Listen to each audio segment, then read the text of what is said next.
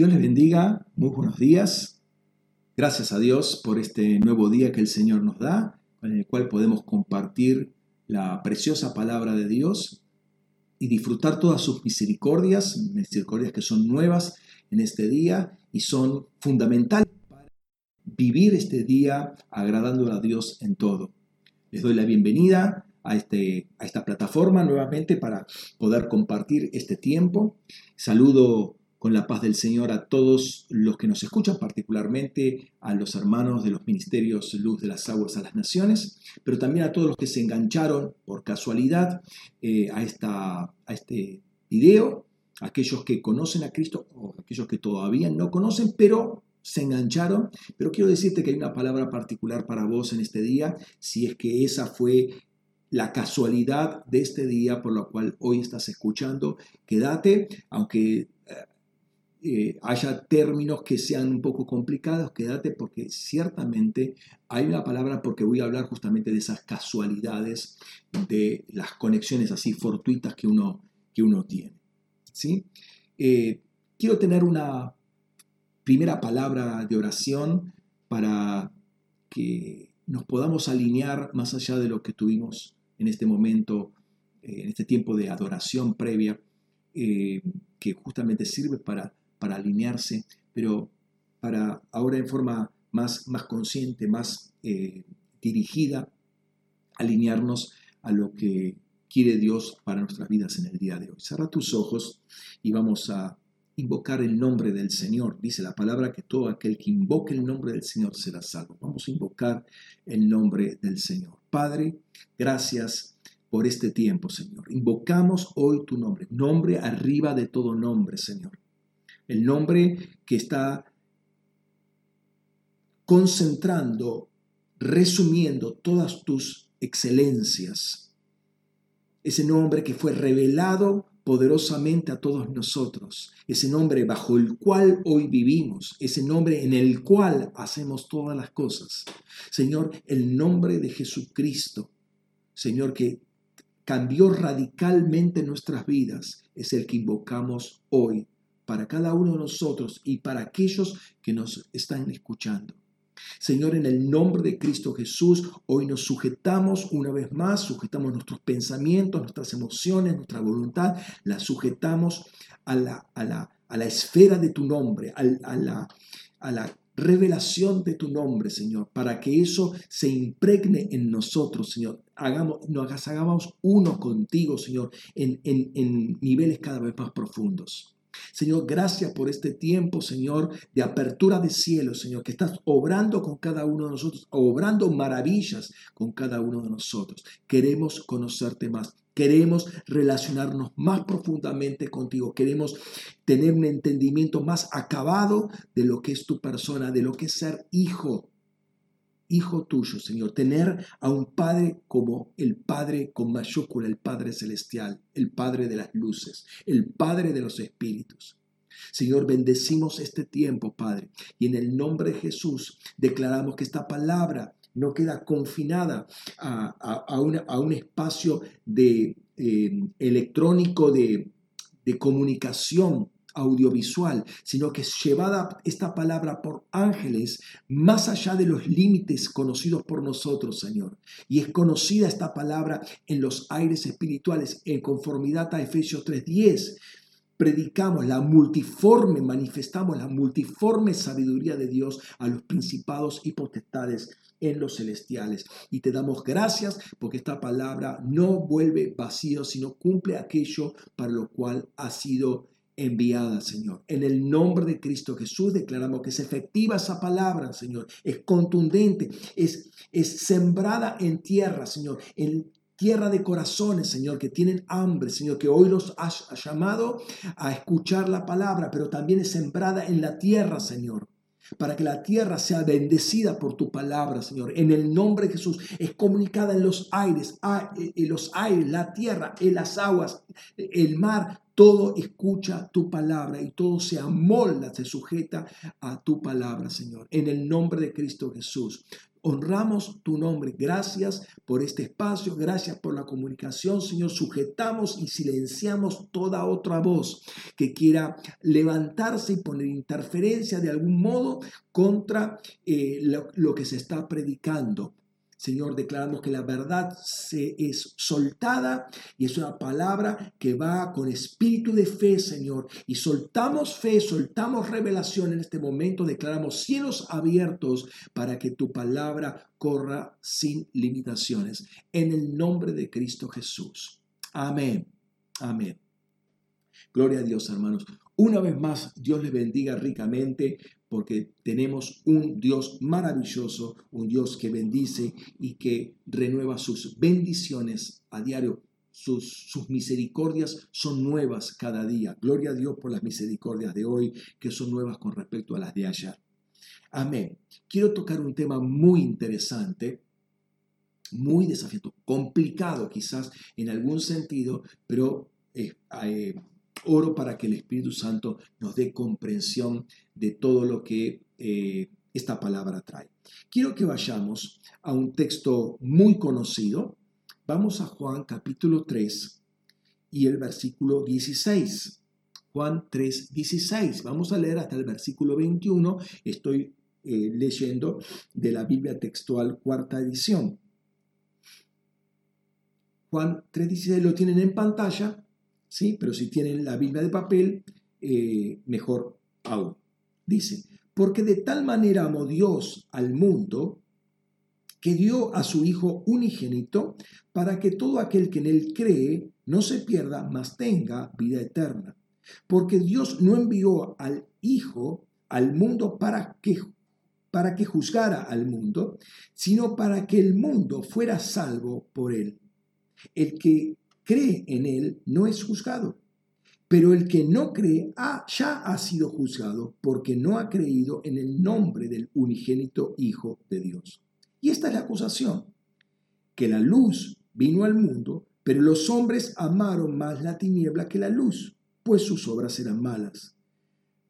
Porque todo aquel que practica cosas malas aborrece la luz y no viene a la luz para que sus obras no sean descubiertas. Pero que practica la verdad viene a la luz para que sea manifiesto que sus obras han sido hechas en Dios. Texto bastante conocido, bastante fuerte y tiene muchos matices, muchas eh, cosas que espero que puedan salir a la luz y tengan un impacto en nuestros corazones. La vez pasada comenzamos este tema del discipulado a partir de Juan, un discipulado que lo llamo desde lo alto, porque Juan sube a unas alturas impresionantes y creo que nos da un discipulado o nos presenta un, potencial discipulado desde la eternidad, que es lo que quiero eh, eh, empezar a rescatar. Y tocamos en aquel momento, o sea, la semana que pasada, eh, muy superficialmente, y, creo que superficialmente porque se puede seguir escarbando, algunos temas con el nuevo nacimiento. Lo que pasa antes, lo que pasa después, ligeramente después, lo que pasa en ese momento, en ese momento particular donde hay una desconexión del mundo, de la pertenencia al mundo, para conectarse eh, con Cristo, con Dios, estar en un ámbito que ahora va a ser el ámbito de la salvación, donde se van a abrir eh, muchas puertas adicionales y se va a empezar a descubrir todo un mundo totalmente diferente. Algunas características vimos también del recién convertido, y vamos a hablar de esta palabra conversión. Y quiero ahondar un poco más en todo este tema, pero que tiene que ver con el accionar de Dios y con elementos eternos que hacen a que esta persona llegue al nuevo nacimiento y qué es este nuevo nacimiento en sí. La pregunta es por qué Dios confronta finalmente a esa persona con Cristo, la escoge, la lleva a Cristo. Dijimos que nadie, Jesús mismo dice que nadie viene a mí si el Padre no lo trae, o sea que el Padre se encarga de producir ese encuentro. ¿Por qué lo hace con esa, con esa persona y aparentemente no lo hace con otra persona. Eh, no quiero entrar puntualmente en el tema de conversión, todo lo que significa, porque habría que hacer un análisis, pero voy a tocar la palabra también, porque finalmente esta es una conversión, no es la única, pero esto es una conversión, se convirtió de algo a otra cosa, ¿sí? Se transfirió una transferencia. Vamos a hablar eso. ¿Qué quiere decir finalmente que fulano se convirtió? ¿Mm? Quizás no haya otro pasaje más citado, sobre todo en tratados y mensajes evangelísticos, que Juan 3:16. Eso lo sabemos, quizás sea uno de los pocos textos que sabemos de memoria. Se nos ha repetido tanto ese texto que finalmente lo hemos aprendido de memoria. Y sin desmerecer todo lo que se ha dicho y que es muy bueno y que de hecho redundó en millones y millones de almas salvadas, no creo que el contenido cuando uno lo, empieza a desgranar, esté agotado. ¿sí? Eh, eh, no creo que sirva solamente como puerta de entrada, como puerta evangelística, para que la persona entre cuando le hablan del amor de Dios, eh, porque si uno lo analiza cuidadosamente, texto, el texto bastante más profundo.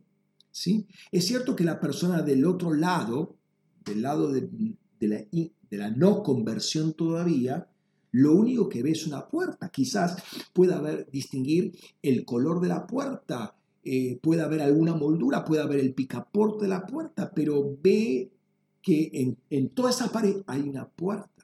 Ahora, cuando ingresa, puede encontrarse que ya le llama la atención la puerta y puede encontrar detalles en la puerta que antes no había visto. ¿Por qué?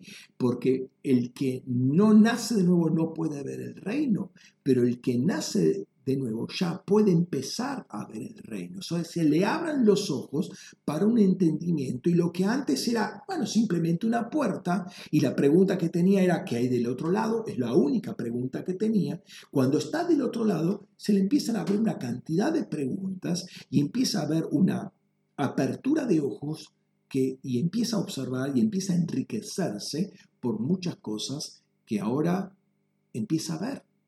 ¿Sí? Una de las cosas, por ejemplo, en, esta, en este Evangelio de Juan, que Juan pone de manifiesto, y es a diferencia de los otros evangelios, es que hay un interés de parte de Dios de salvar al mundo. ¿Sí? La, la, palabra por mundo es cosmos. Y van a ver que lo pongo con K, que translitera la capa griega, eh, aunque en castellano es cosmos con, eh, con, C. ¿sí? Esa letra no existe en el alfabeto eh, griego. Cosmos con mayúscula. Y esta, el uso de esta palabra en Juan es bastante significativa. Solamente en el Evangelio de Juan aparece 78 veces esta palabra. Mientras que en los tres otros evangelios sumados aparece solamente 13 veces. Si juntamos todas las cartas paulinas, vamos a encontrar que la palabra mundo, la palabra cosmos, aparece 54 veces. Si a eso le sumamos Hechos de los Apóstoles, Hebreos, Santiago y Primera y Segunda de Pedro, es decir, todo el otro paquete eh, eh, no juanino, todo eso junta 78 citas o referencias a la palabra cosmos. Es decir, el Evangelio de Juan igualaría en cantidad de menciones de la palabra cosmos a todo el otro resto del, del Nuevo Testamento no juanino.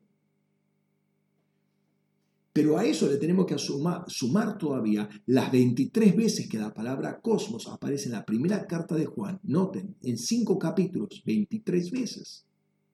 Una vez en la segunda carta de Juan y cinco veces en Apocalipsis. Indiscutiblemente hay un interés muy superlativo de parte de Juan de hablar del cosmos. Es una palabra que tiene mucho peso. Cuando, cuando empezamos a estudiar esta palabra en el Evangelio de Juan, la primera mención que se hace de la palabra está en Juan capítulo 1, versículos 9 y 10. Y ya ahí hay cuatro veces que aparece esta palabra. Dice, la luz verdadera al venir al mundo, cosmos, alumbra a todo hombre que eh, a todo hombre eh, que al venir al mundo alumbra a todo hombre, estaba en el mundo, cosmos, y el mundo, cosmos, se hizo por él, pero el mundo, cosmos, no lo conoció. ¿Eh? La luz verdadera al venir al mundo, que al venir al mundo alumbra a todo hombre, estaba en el mundo y el mundo se hizo por él, pero el mundo no lo conoció. Aquí entra a hablar del tema de la luz, que no lo voy a tocar por el momento, porque me quiero concentrar en otra parte, y esto ya abriría todo un capítulo diferente. La forma en que esto se expresa eh, gramaticalmente muestra que la luz no es parte del mundo, estaba fuera del mundo e ingresa en el mundo y va a estar dentro del mundo. Es como si el mundo fuera una esfera, la luz entra al mundo, esa esfera estaba sin la luz, ¿sí? Y esto nos remite a Génesis 1.2, la luz entra, Génesis 1.3, en el mundo. La luz está en el mundo, pero el mundo no lo conoció, no tiene relación ese mundo con la luz, ¿sí? Note que dice la luz verdadera, que dice que hay otras luces. Bueno, esta luz verdadera, la luz que hizo al mundo, lo hizo, pero de alguna manera, por alguna razón que no estoy tocando en este momento, ese mundo quedó sumido en tiniebla, ¿sí? Em, la luz entra en ese mundo.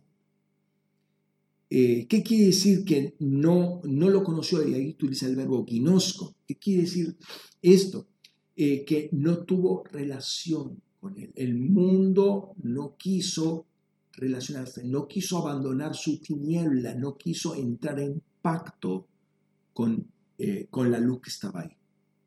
Entonces ahí de alguna manera ya tenemos una primera definición de mundo. Podríamos decir entonces que mundo es aquella estructura y ámbito creado por la luz, el Hijo, ¿sí? que por alguna razón, caída cósmica, estaba fuera de Dios y que no obstante, Él envía la luz a Él, pero nunca esa estructura aceptó entrar en relación pactual con la luz.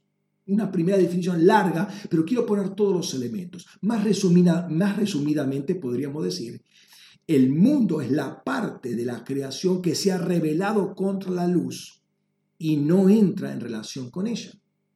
O más escuetamente todavía, es la parte de la creación que ha decidido vivir en la tiniebla. Si uno quiere eh, trabajar a ver ¿qué, es este mundo, este cosmos, bueno, ahí tenemos eh, tres posibilidades, una más desarrollada que la otra. Ahora, notemos que Juan 3:16 va a comenzar diciendo, de tal manera amó Dios al cosmos, al mundo, al cosmos. Dios había creado el cosmos y lo creó bueno. No se desentiende del cosmos, lo creó bueno y lo amó, dice la palabra. No lo creó porque no tenía nada que hacer, sino había un propósito particular de entregar todo lo que Dios era en esa creación para que esa creación disfrute lo que Dios es. Dios crea para que la creación disfrute finalmente a Dios y se beneficie con todo lo que Dios es. El cosmos debía disfrutar a Dios, pero el cosmos cayó. La siguiente cita aparece en Juan 1.29 y es una declaración profética de Juan el Bautista. Dice, al día siguiente ve a Jesús que viene hacia él y dice, he aquí el Cordero de Dios que carga el pecado del cosmos, el pecado del mundo, cosmos. Entendiendo que él era profeta, esta declaración tiene mucho peso. ¿sí? Juan está poniendo en el espacio-tiempo sobre los hombros de Jesús todo el pecado del cosmos, cosa que se había establecido ya en la eternidad, pero Juan el Bautista está acá uniendo cielos y tierra, eternidad con espacio-temporalidad en los hombros de Jesús, o en Jesús está poniendo esta unión. La palabra cargar es la palabra griega airo, que significa elevar, alzar y por lo tanto cargar o llevar cargando. De allí que también sea expiar pecado, una, no es un significado directo, pero eh, este, si uno carga, expía, carga para llevar cargando, entonces en el caso del pecado eh, lo va, lo va a sacar, lo va a expiar. Y también levantar, por ejemplo, la voz, ¿sí? Estoy levantando en el sentido más metafórico de la palabra. Entonces, hay un pecado que tiene el cosmos, que lo, eh, que lo tiene que... Em, que este cosmos lo tiene antes que el hombre cayera. Y hay otro pecado que tiene la humanidad. Hay dos pecados. Uno, el del cosmos, y otro, el de la humanidad. Lo que Juan el Bautista dice de Jesús es que carga y así remueve el pecado del cosmos. De todos modos, parecería que hay una prioridad ¿sí? en remover el pecado del hombre primero, y pero en la cruz dice Juan el Bautista que sacó el pecado del mundo. O sea, notamos que la obra de Cristo es más amplia que solamente salvar a la persona. Él apunta a todo el cosmos. Y esto lo va a ratificar Primera de Pedro capítulo 3, versículo 22. ¿Sí? No lo vamos a tocar este tema ahora. ¿Sí? La tercera vez que aparece esta cita de mundo es justamente en el texto que estamos analizando. Porque de tal manera amó Dios al cosmos que dio a su Hijo unigénito para que todo aquel, y acaba el hombre, ¿eh? que todo aquel que en él cree no se pierda, mas tenga vida eterna. Ese porque, porque de tal manera amó Dios al mundo, une causativamente esta aseveración con justamente con lo anterior. Y en los versículos anteriores versículos 13, 14 y 15, va a decir, y como Moisés levantó la serpiente en el desierto, así es necesario que el Hijo del Hombre sea levantado para que todo aquel que en él cree, eh, pero para todo aquel que cree en él, tenga vida eterna. El episodio lo conocemos, está relatado en número 21 eh, y en versículo 8 versículo 9 pone esta imagen, pero lo que pasa en el versículo 7 dice, hemos murmurado contra Dios, hablaron mal de Dios, hablaron mal de este pan, estamos hastiados de este pan, el maná, estamos hastiados de este pan. Y después se reconocen que eh, hemos hablado mal de Dios y de ti, de Moisés. Ora a Dios para que nos saque.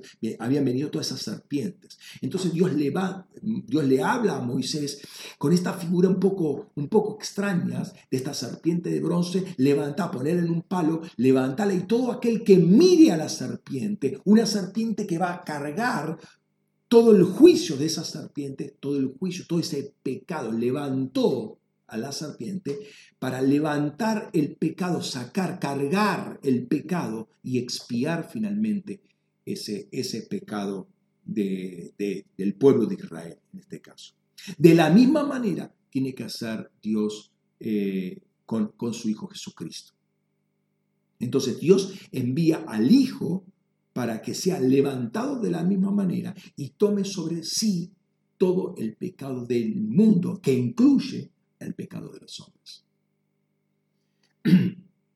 En Juan 3.16 va a repetir, este, en la última parte de 3.15 lo va a repetir en 3.16, pero añade, para que no se pierda. ¿Sí?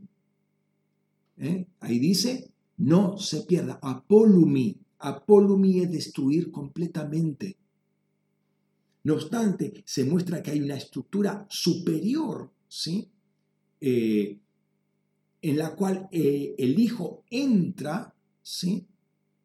Es el contexto donde vive el hombre, entra en ese contexto, ese cosmos, el hombre vive en el cosmos, Dios entra, quiere salvar al hombre, pero también, o quiere evitar que el hombre se pierde, eh, quiere que el hombre tenga vida eterna, pero que el cosmos se salve. Em, Ahí dice, para que el cosmos sea salvo. Y, según agrega en el versículo 17, va a decir, porque Dios no envió al Hijo al cosmos para juzgar, para que juzgara al cosmos, sino para que el cosmos fuera salvo por él. Es interesante porque acá habla de la salvación del cosmos. Y como dijimos la vez pasada, la única vez que, que eh, Juan, el apóstol Juan, menciona en su evangelio el verbo sozo, salvar, es acá, en el versículo 17. ¿sí? Y se refiere no a salvar al hombre, sino a salvar al cosmos. Y eso es lo curioso de este evangelio. Eh, siguiendo en este análisis un poquito más minucioso de Juan 3:16, encontramos otra expresión interesante. Dice en el versículo Juan, de Juan 1:12, lo vimos la vez pasada, lo repetimos ahora. Dice que tenemos que a todos los que lo recibieron, a los que creen en su nombre, les dio potestad de llegar a ser hijos de Dios. ¿Sí? Juan 1.12. Pero acá en el texto que estamos estudiando de eh, Juan 3.16, habla de el Hijo unigénito. ¿Qué diferencia hay entre ser hijo de Dios y el Hijo unigénito? La palabra griega monogenes es una palabra conformada por dos palabras, monos, que es uno o único, y el verbo ginomai. El verbo ginomai es el verbo llegar a ser. Y dentro de ese verbo hay otros verbos, eh, perdón, dentro de este verbo surge otro verbo que es el verbo genao, que es nacer. ¿Mm? Entonces, eh, con esta interpretación de, del verbo genao sería único nacido. ¿ah? Esta interpretación es incorrecta por dos razones. La primera eh, es que el Hijo nunca nació. ¿sí? En, eh, en, Isaías, por ejemplo, tomando ese texto básico, dice, porque un niño nos es nacido, hijo nos es dado. El dominio está sobre su hombro, su, hombro, su nombre será llamado admirable consejero, Dios fuerte, Padre eterno, príncipe de paz. Un niño nos es nacido, hijo nos es dado. El niño nace, el hijo se da. El hijo no nace, el hijo es eterno. ¿Sí? Y esto está en línea con Juan 3:16 que dice, eh, Dios dio a su hijo, no hizo, Dios hizo, no dice, perdón, Dios hizo nacer a su hijo, Dios dio a su hijo. De modo que Él no es el único nacido. Y aún si fuera así el caso, tampoco, también es falso porque María tuvo otros hijos, ¿sí? los hermanos de Jesús. O sea que no es el único nacido de María. ¿sí? Pero inclusive en el uso bíblico esta acepción es incorrecta y acá yo disiento con lo que dice la concordancia Strong, perdónenme, pero eh, que lo traduce como único o único nacido. O sea, utiliza esta, esta comprensión antigua, y de hecho es antigua, la, la primitiva concepción, eh, porque es, es, contrario a lo que manifiesta en la escritura. Basta un texto para derrumbar todo esto y es Hebreos 11, 17. Vamos a Hebreos 11, 17, dice, por fe Abraham, al ser probado, ofreció a Isaac y el que recibió las promesas ofrecía a su unigénito, monogenes. Isaac es llamado unigénito, pero Isaac no era el único nacido de Abraham ya en ese momento. En ese momento tenía un hermano que era 13 eh, años mayor que él, Ismael. No era el único nacido, ya era el segundo. Biológicamente hablando, Ismael era el primogénito de Abraham. ¿Qué quiere decir entonces que era unigénito? En el caso de Jesús, en el caso de Isaac, ¿qué quiere decir unigénito? Bueno, en lugar de considerar el, eh, eh, eh, el verbo genau como derivado de ginomai, de ginomai salen muchas palabras, otra palabra que aparece es genos, y genos quiere decir tipo o clase o género, y de ahí viene gene, los genes, ¿sí? Gen. Entonces Isaac es el único en su tipo, monogenes es único en su tipo, o único en su clase, o en su género. Porque Isaac era único en su tipo porque era hijo de la promesa. El otro era un hijo natural que lo había tenido según las costumbres de la época, según la, la tradición. Pero Isaac era único en su tipo. Aún después sabemos que Abraham se casó con Setura, a la muerte de Sara se casa con Setura y tiene otros hijos más. Pero Isaac sigue siendo único en su tipo porque era un nacimiento milagroso, un nacimiento de la promesa. Todos demás eran hijos naturales. El de Isaac era un hijo diferente, un hijo milagroso. ¿sí? Un hijo no solamente milagroso, porque de, alguna manera uno puede decir, bueno, los otros también, porque estaban los dos muertos, eh, eh, y, Abraham no podía tener hijos, no solamente por la esterilidad de Sara, sino por él mismo, pero a partir de Isaac tiene otros hijos más, o sea que los demás también fueron un milagro. Pero Dios decide canalizar la promesa de la descendencia, finalmente la venida de, de Jesucristo a través de uno en particular, uno diferente, uno único en su tipo, que era Isaac. El apóstol Juan es el único que se refiere a Jesús como hijo unigénito en el Nuevo Testamento. ¿Sí? Aparece esta palabra, vuelvo a repetir dos veces, más una en el texto de Hebreo que hemos visto y otro en un pasaje de, del Evangelio, pero refiriéndose a Jesucristo como el unigénito, es la única vez que ocurre. Pero notemos que Juan también usa eh, este, este, esta división tajante eh, en cuanto a su relación con el Padre. Es el único que lo hace. Mira, Juan 20, 17. Jesús le dice, no me retengas porque aún no he subido al Padre, pero vete a mis hermanos y diles, subo a mi Padre y a vuestro Padre, a mi Dios y a vuestro Dios. Si para el Padre Jesús era el único en su tipo, para Jesús su Padre y Dios era en forma distintiva. O sea, Él conoce al Padre y a Dios de una manera muy diferente a la, como, a la que nosotros lo conocemos. Él vive en el seno del Padre, nosotros no. Él vive en el seno del Padre. Y por eso lo puede dar a conocer notemos que cuando Jesús enseña a orar, va a decir, Padre nuestro que estás en los cielos. Pero cuando Él ora, no ora, nunca dice Padre nuestro. Por ejemplo, en Juan 17 va a decir, Padre, Padre justo, Padre santo. Inclusive en esa misma oración va a decir, eh, tu Hijo. Pero en ese momento ya muchos habían creído en Jesús. Así que técnicamente muchos ya eran hijos de Dios eran hijos del mismo padre.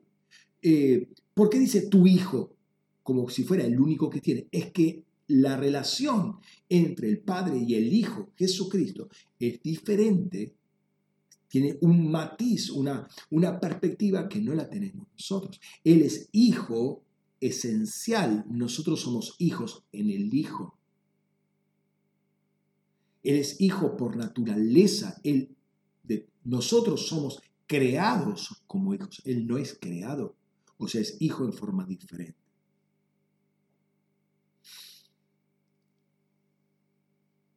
Notemos otro, otro pasaje en Mateo 12:50, dice, porque todo el que haga la voluntad de mi Padre que está en los cielos, ese es mi hermano y mi hermana y mi madre. Es decir, ya para ese tiempo había otros hijos hermanos y hermanas de Jesús, pero cuando se refiere, cuando ora, dice tu hijo. Ahora notamos ahí, dice mi padre, no dice nuestro padre, todo el que haga la voluntad de nuestro padre, no, de mi padre que está en los cielos. No dice el padre, no dice Dios, y mucho menos dice nuestro padre. O sea, Dios, eh, Jesús es consciente de una, que hay una relación y un conocimiento entre el Padre y el Hijo que es sustancialmente diferente a la que podemos tener nosotros, aunque somos hoy, somos tan hijos como el Hijo. ¿Mm? Un tercer elemento para trabajar sobre este Juan 3.16, conocido, famoso, es la expresión todo aquel que cree. ¿sí? Fundamentalmente el tema es creer. Noten que no dice eh, tener fe, para que todo aquel que tiene fe no se pierda, sino que tenga vida eterna. No, dice para todo aquel que cree. Y es curioso que Juan nunca va a utilizar en su evangelio el sustantivo fe, pistis. Siempre va a utilizar el verbo creer, pisteuo. Y lo va a usar 98 veces. O sea que para Juan es muy importante el tema de creer, del verbo. ¿sí? Básicamente, esto me habla o me da a entender que para Juan, para Dios, es mucho más importante creer que tener fe. ¿Cuál es la diferencia? La diferencia es tener un, es tener un tanque de agua lleno de agua grande, ¿sí? Con una llave cerrada y otra llave abierta. Uno puede tener una represa escúchame bien, puede tener toda una represa, todo un dique lleno de agua con una llave cerrada. Y de este lado de la llave, si está cerrada la llave, la gente está muriendo de agua, muriendo de sed. Pero uno puede tener una botella de un litro abierta y satisfacer la sed de la gente. ¿Cuál es, ¿Cuál es, mejor? A los efectos prácticos, ¿cuál es mejor? Tener la botella de agua. ¿Para qué quiero tener una represa con la llave cerrada? Entonces, lo importante no es lo que tienes, sino qué haces con lo que tienes. Esa es la gran diferencia. La fe es un don de Dios, es un regalo de Dios. Y en ese sentido fue algo costosísimo para Dios, aun cuando es un regalo para nosotros. Para nosotros como receptores es totalmente gratuito. Para Dios como dador fue costosísimo.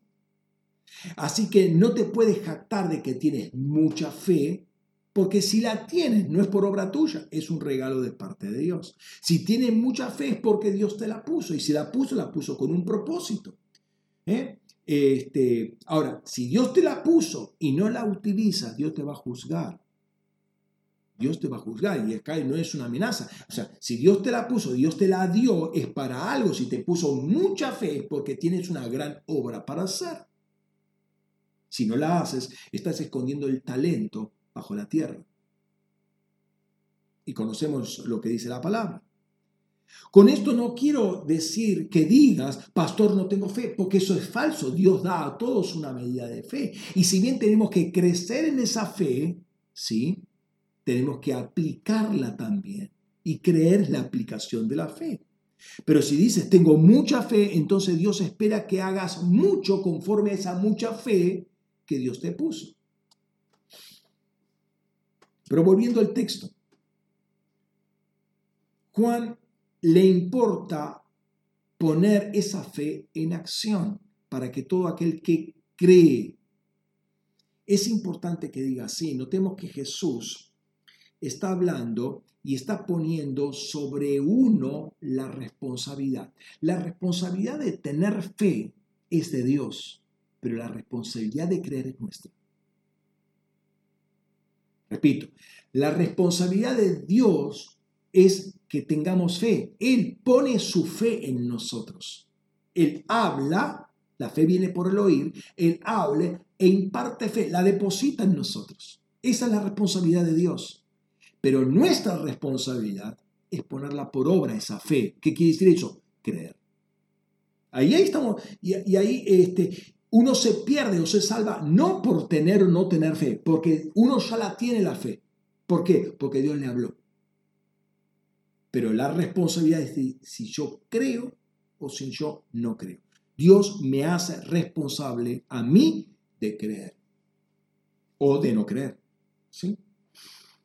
Ahora, cuando Dios imparte, cuando, perdón, cuando Dios hable, imparte fe, de nuevo, dice la palabra, Así que la fe viene por, el, por lo que se oye y lo que se oye a través de la palabra de Cristo.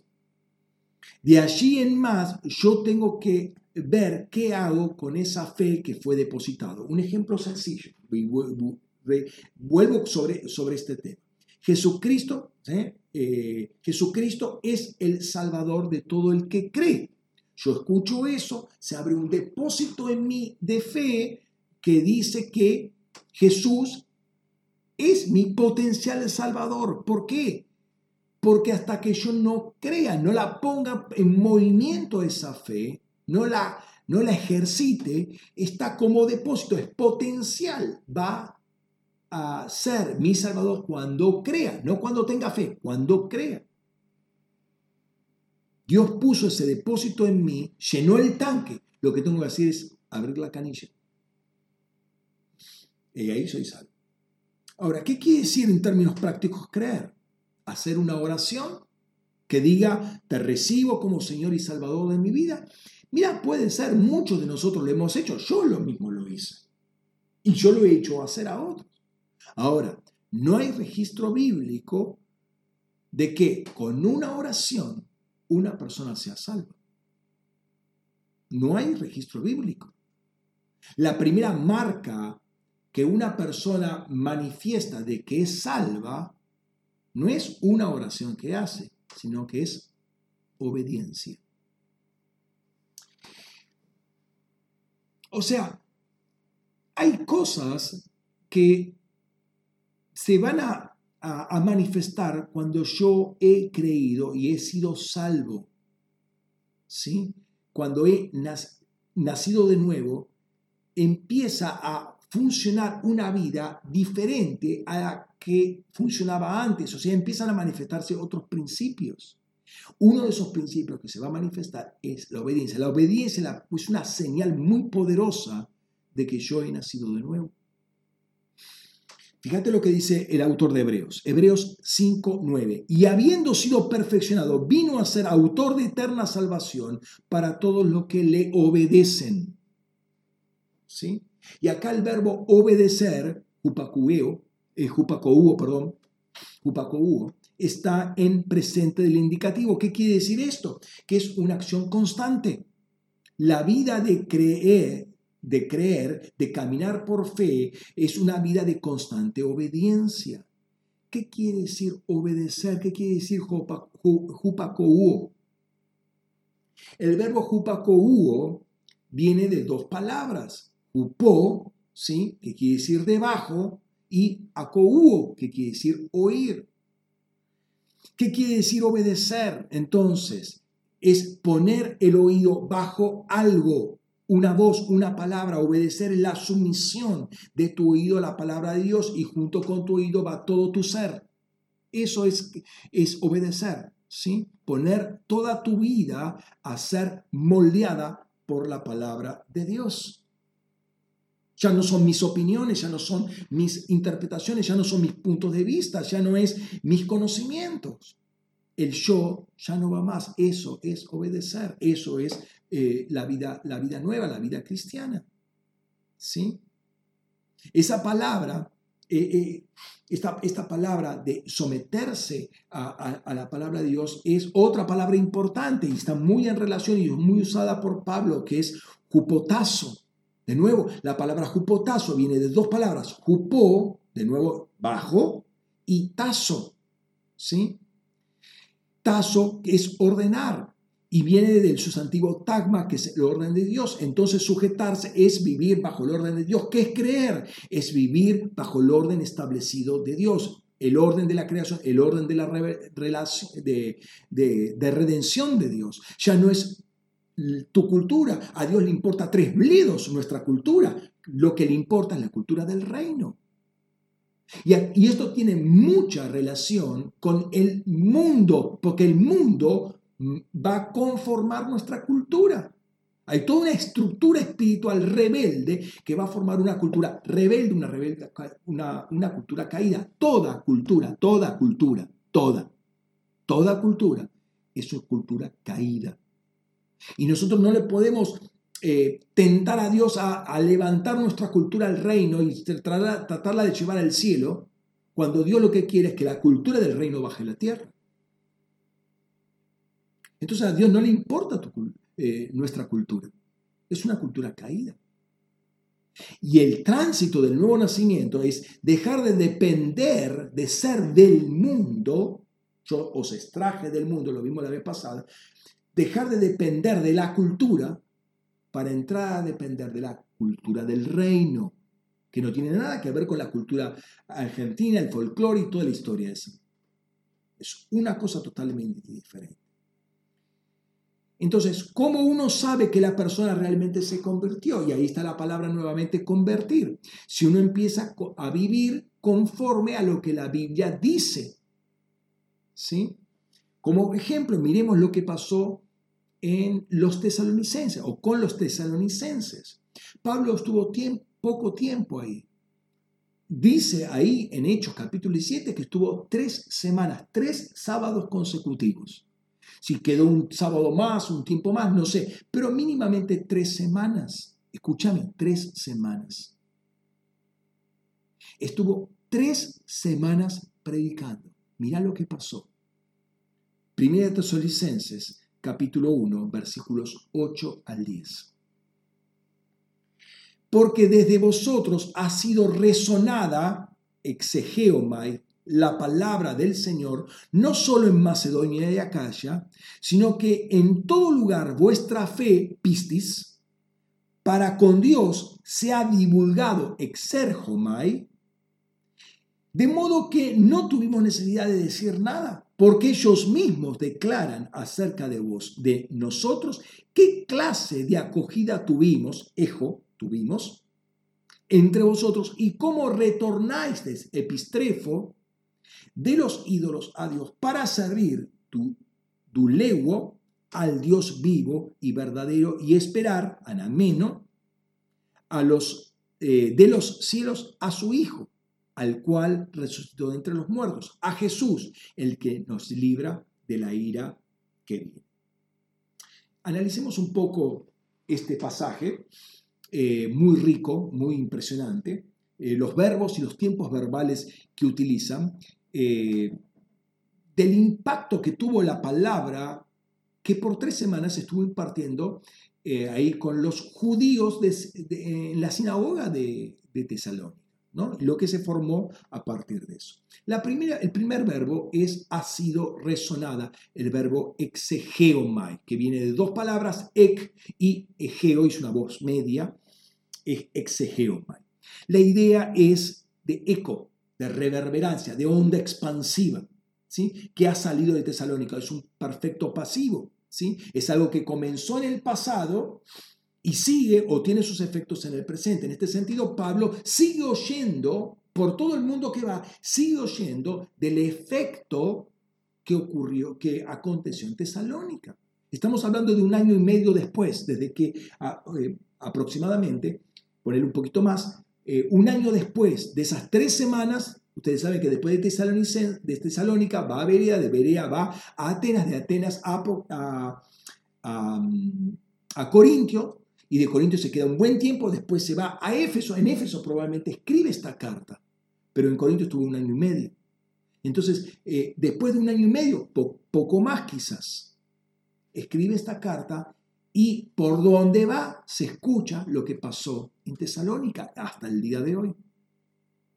Entonces, Pablo sigue oyendo testimonio de la fe de tesalonicense por solo haber predicado tres semanas. ¿Cuánto tiempo tiene que estar un predicador predicando para que retumbe, ¿sí? haya una reverberancia, se expanda la fe como un eco desde, desde una congregación? Interesante. Segunda palabra, se ha divulgado, verbo exergomai, es el verbo salir. ¿Qué es lo que salió? La fe de ellos para con Dios, canilla abierta, se expandió la fe. ¿sí? Ellos testificaron acerca de su fe, manifestaron su fe. ¿Para qué se convirtieron? Para proclamar su fe, para manifestar su fe, para hacer conocida su fe, para extender su fe. La pregunta es, ¿para qué nos convertimos nosotros? ¿Para qué te convertiste tú?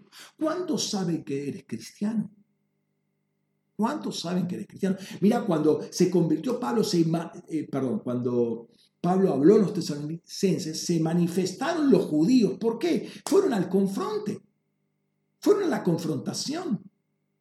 Y tuvo que salir corriendo de Tesalónica y fue a Berea y en Berea le los de Tesalónica fueron a Berea. Hubo un tiempo de mucha confrontación. ¿Cuántos saben que eres cristiano? ¿Cómo saben ellos o cómo, cómo perciben que vos sos diferente? ¿Por qué? Porque vos te plantaste firmemente. O sea, pasaste, cruzaste esa puerta, pasaste del otro lado, ya no sos del mundo, ya sos de Cristo. ¿Cómo perciben que sos diferente? ¿Cómo perciben que ya no sos del mundo? El verbo también está en, un perfecto activo. Comenzó a extenderse y sigue, extendiéndose. El tercer verbo ahí es tuvimos, ejo, el verbo ejo. tuvieron entrada, es un auristo, es algo puntual, es algo que ya ocurrió. Una acción hecha, puntual. No dice cuándo, cuando, estuvo ahí. Estamos hablando de señales de conversión. Y aquí es como este grupo de tesalonicenses le permitieron entrar a Pablo con su palabra. En otras palabras, le permitieron entrar a Jesús en sus vidas. Es interesante ahí porque habla de un camino de entrada.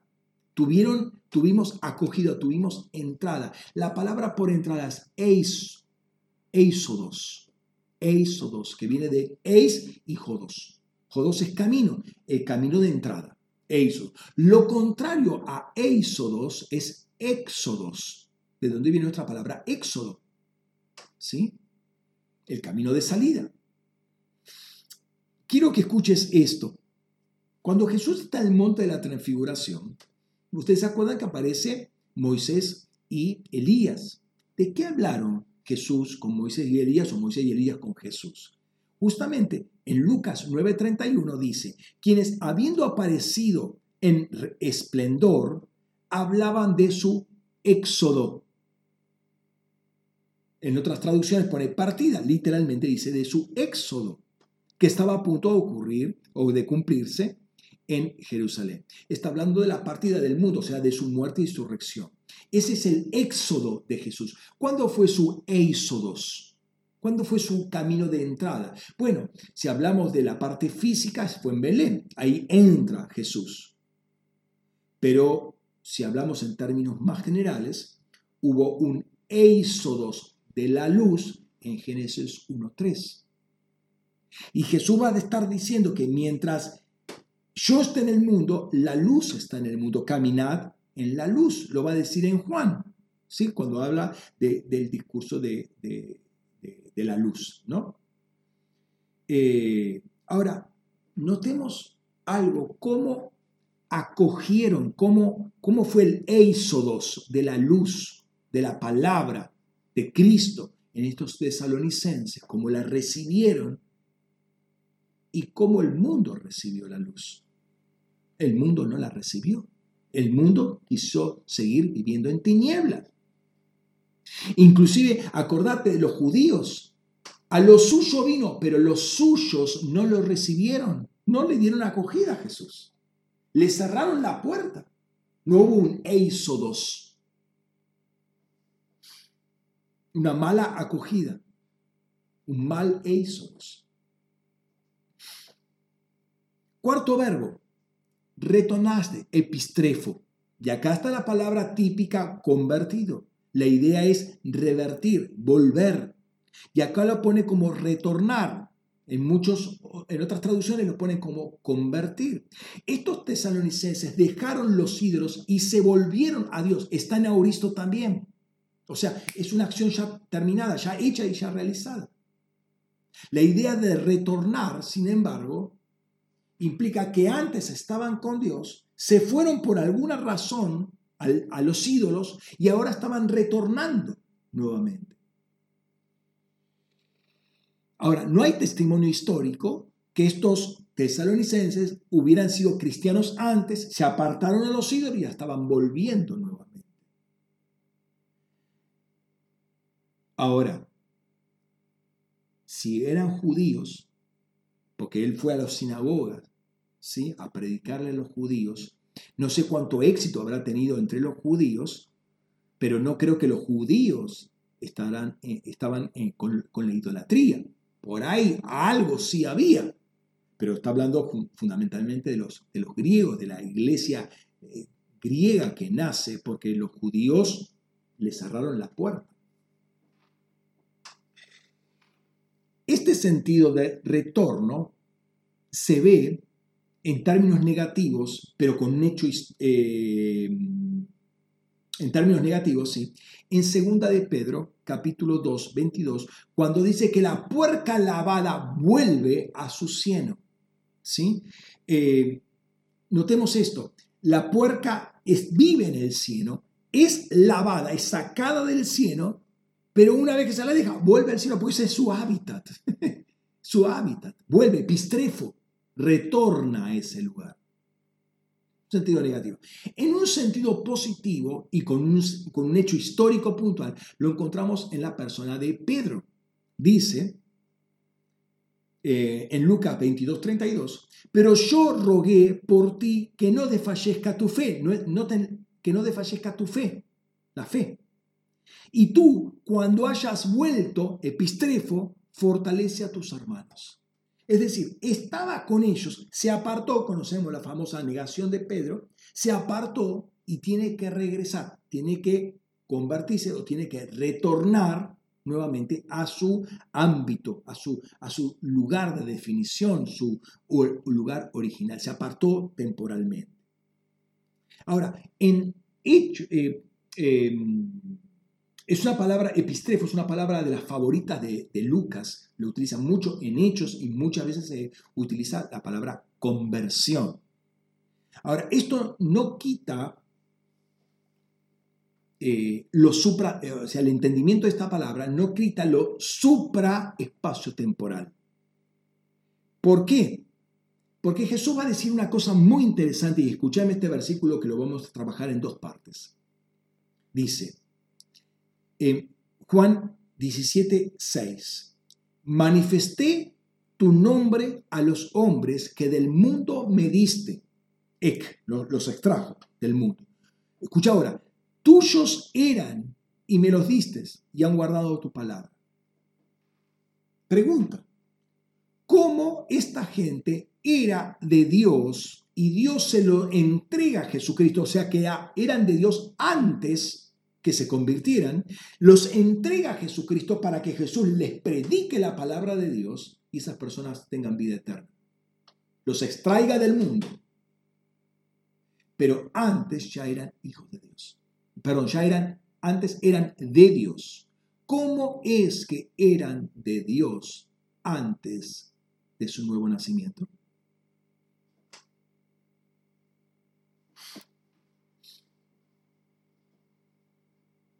Déjame decirte esto antes de continuar, porque esto es una bomba en cuanto a revelación. Si tú hoy estás en Cristo, antes de convertirte, por mundano que hayas sido, y aunque hubiese estado metido bien bien, bien, bien profundo en la mundanalidad, si hoy estás en Cristo, era porque antes, aún estando en el mundo, ya eras de Dios. Estabas en el mundo, bien metido en el mundo, pero ya eras de Dios. Déjame poner un stand-by acá, porque tengo que trabajar algunas cositas más para explicar un poquito esto. Y si aún no estás en Cristo y estás escuchando en este momento esta palabra, tu respuesta puede manifestar que ya eras de Dios o que sos de Dios. La respuesta que tengas a este mensaje puede manifestar que eras, eres de Dios. Pero déjame, déjame eh, eh, dejar esto en stand-by. El punto es, estamos eh, viendo estas características de, de conversión, ¿no? Se convirtieron, retornaron, dejaron, abandonaron, es un hecho puntual, es un auristo, dejaron los ídolos para servir, y este es el quinto, punto, para servir y esperar a eh, servir a Dios y esperar el regreso de Jesucristo. Verbo dulewo y verbo anamén. Ambos están en presente, ¿sí? Eh, infinitivo presente en ambos casos. ¿Qué quiere decir? Que voy a estar sirviendo constantemente y esperando constantemente. ¿Sí? ¿Para qué nos convertimos nosotros? Justamente para servir y para guardar la venida de Cristo. Para servir y para guardar. Yo tengo que estar sirviendo.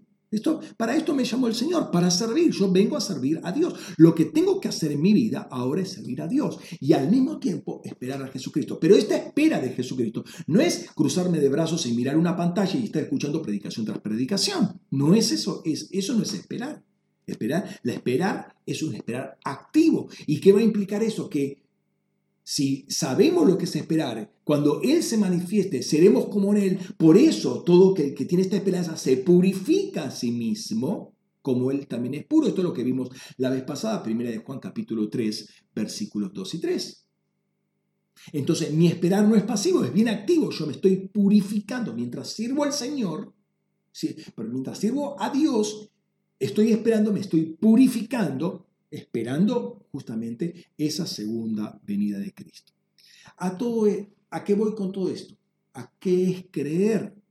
Es una decisión que yo tomo a partir de mi fe, que me fue impartida para seguir un estilo de vida en conformidad a la voluntad de Dios, acorde a los principios del reino. Ya no es acorde a los principios del mundo, ya no es acorde a los principios de la cultura, ahora es acorde a los principios del reino es hacer todo lo que la fe que ha sido depositada en mí dice. Me, eh, alineo con esa voz, eh, eh, perdón, me, alineo, con, esa, con esa fe que ha sido impartida en mí. Esa fe tiene que transformarme completamente y es lo que va a utilizar el Espíritu Santo. Estamos trabajando con esta definición de qué fe y que vamos a ir más adelante. Vamos a seguir trabajando sobre esto. Los versículos siguientes en este pasaje de Juan 3, 16 en adelante, va a seguir poniendo en paralelo la acción del creyente o no y la acción en el mundo. Dice, el que cree en él no es juzgado, pero el que no cree ya ha sido juzgado porque no ha creído en el nombre del unigénito Hijo de Dios. Y esta es la acusación, que la luz ha venido al mundo y que los hombres amaron más la tiniebla que la luz, pues sus obras eran malas. En estos versículos eh, aparece primeramente el tema del juicio. Uno es juzgado o ha sido eh, un, perdón, uno no es juzgado o ha sido juzgado en función de si cree o no cree. O sea, el creer te libera del juicio. ¿sí? ¿Y cuál es la acusación que se presenta en este juicio? Que la luz vino al mundo, pero los hombres amaron más la tiniebla que la luz porque sus obras eran malas. Esa es la acusación. Ahora prestemos atención al versículo 18. El juicio se define por si cree o por si no cree. El que cree no es juzgado, o sea, esa acusación cae. ¿Por qué? Porque es falsa. Esa persona creyó en la luz. Así que esa, eh, eh, acusación cae. Ahora, notemos que tanto el que cree como luego el que no cree está en un participio presente, es decir, del verbo pisteuo. Es decir, que es una persona o que está continuamente creyendo o que está continuamente no creyendo. O sea, persiste en esa actitud. Son dos actitudes continuas, eh, diarias, cotidianas. Entonces dice, el que no cree presente ha sido juzgado. Participio perfecto pasivo. Perdón, eh, eh, perfecto pasivo. Es algo que aconteció en el pasado. Ha sido juzgado. Algo que aconteció en el pasado cuyo efecto continúa en el presente. El que no cree ahora, presente, el que no está creyendo presente, ha sido juzgado en el pasado y ese juicio o sus efectos del juicio permanecen hasta ahora. Dicho de otra manera, el que no cree hoy ha sido juzgado en el pasado. ¿Por qué habrá sido juzgado en el pasado esa persona? Tuvo que haber hecho algo para que haya un juicio en el pasado que persiste en el presente. ¿Cuál es ese juicio? Bueno, lo dice la siguiente eh, oración. Porque no ha creído en el nombre del unigénito Hijo de Dios. Noten las tres partes de la oración. El que no cree ha sido juzgado, no ha creído. Entonces el no creer de hoy está relacionado con no haber creído en el pasado, cuyos efectos están en el presente. Lo está diciendo el texto.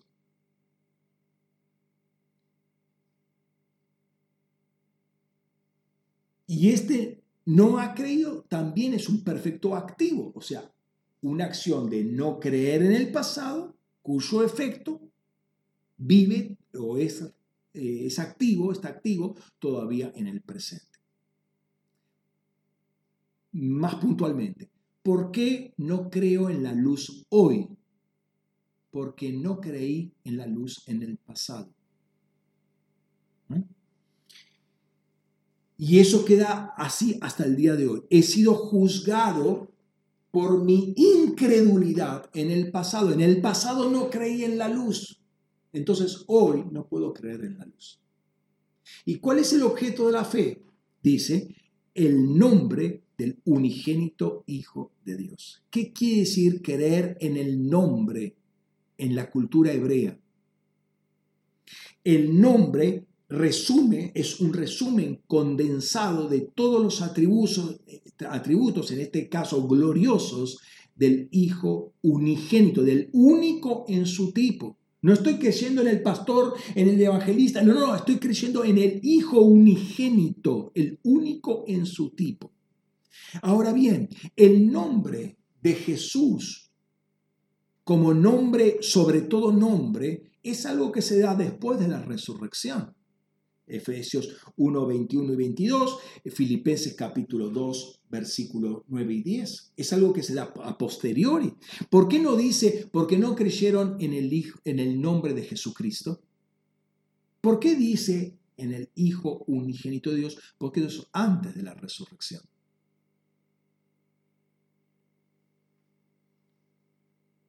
Cuando dice esto Jesús, recién estaba empezando su, su ministerio.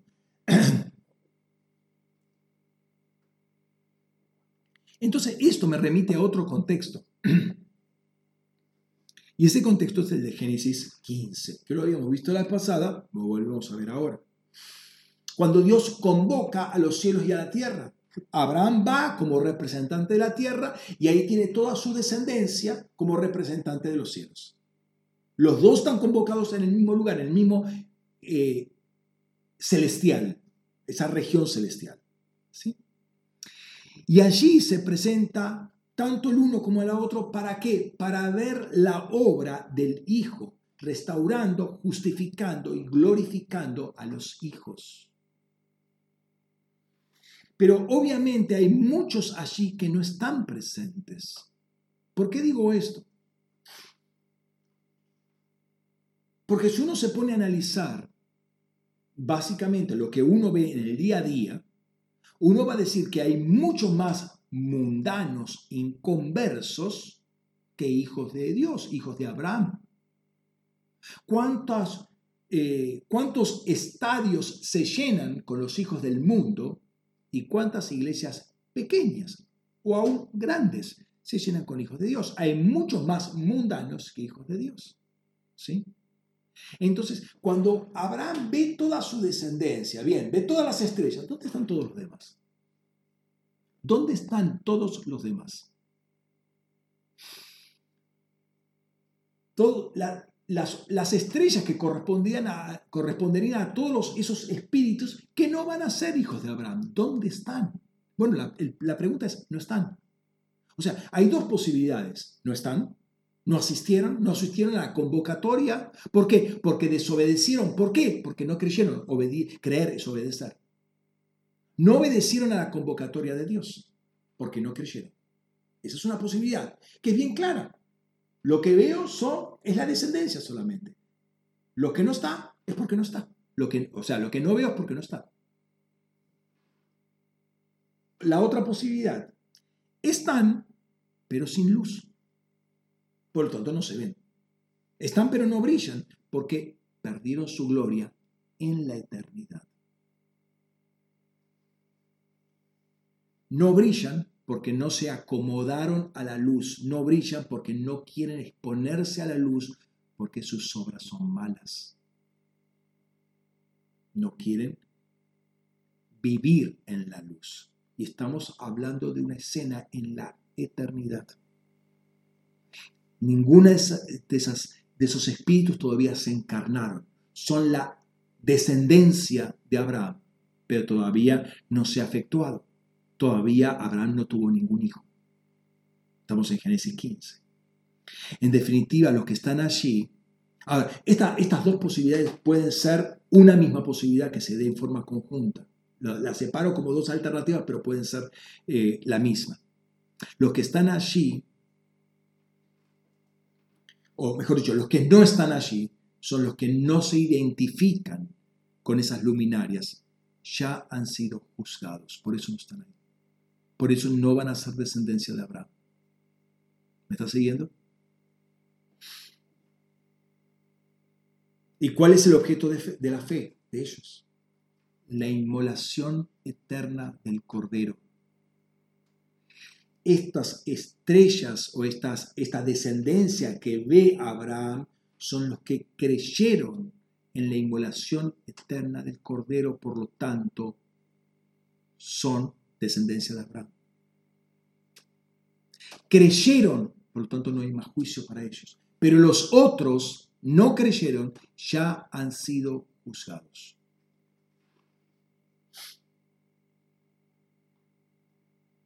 Con esta idea podemos volver a eso que dejamos en stand-by recién. Manifesté tu nombre a los hombres que del mundo me diste. Tuyos eran y me los diste y han guardado tu palabra. Vamos por partes. muy rico este versículo. En primer lugar dice, manifesté.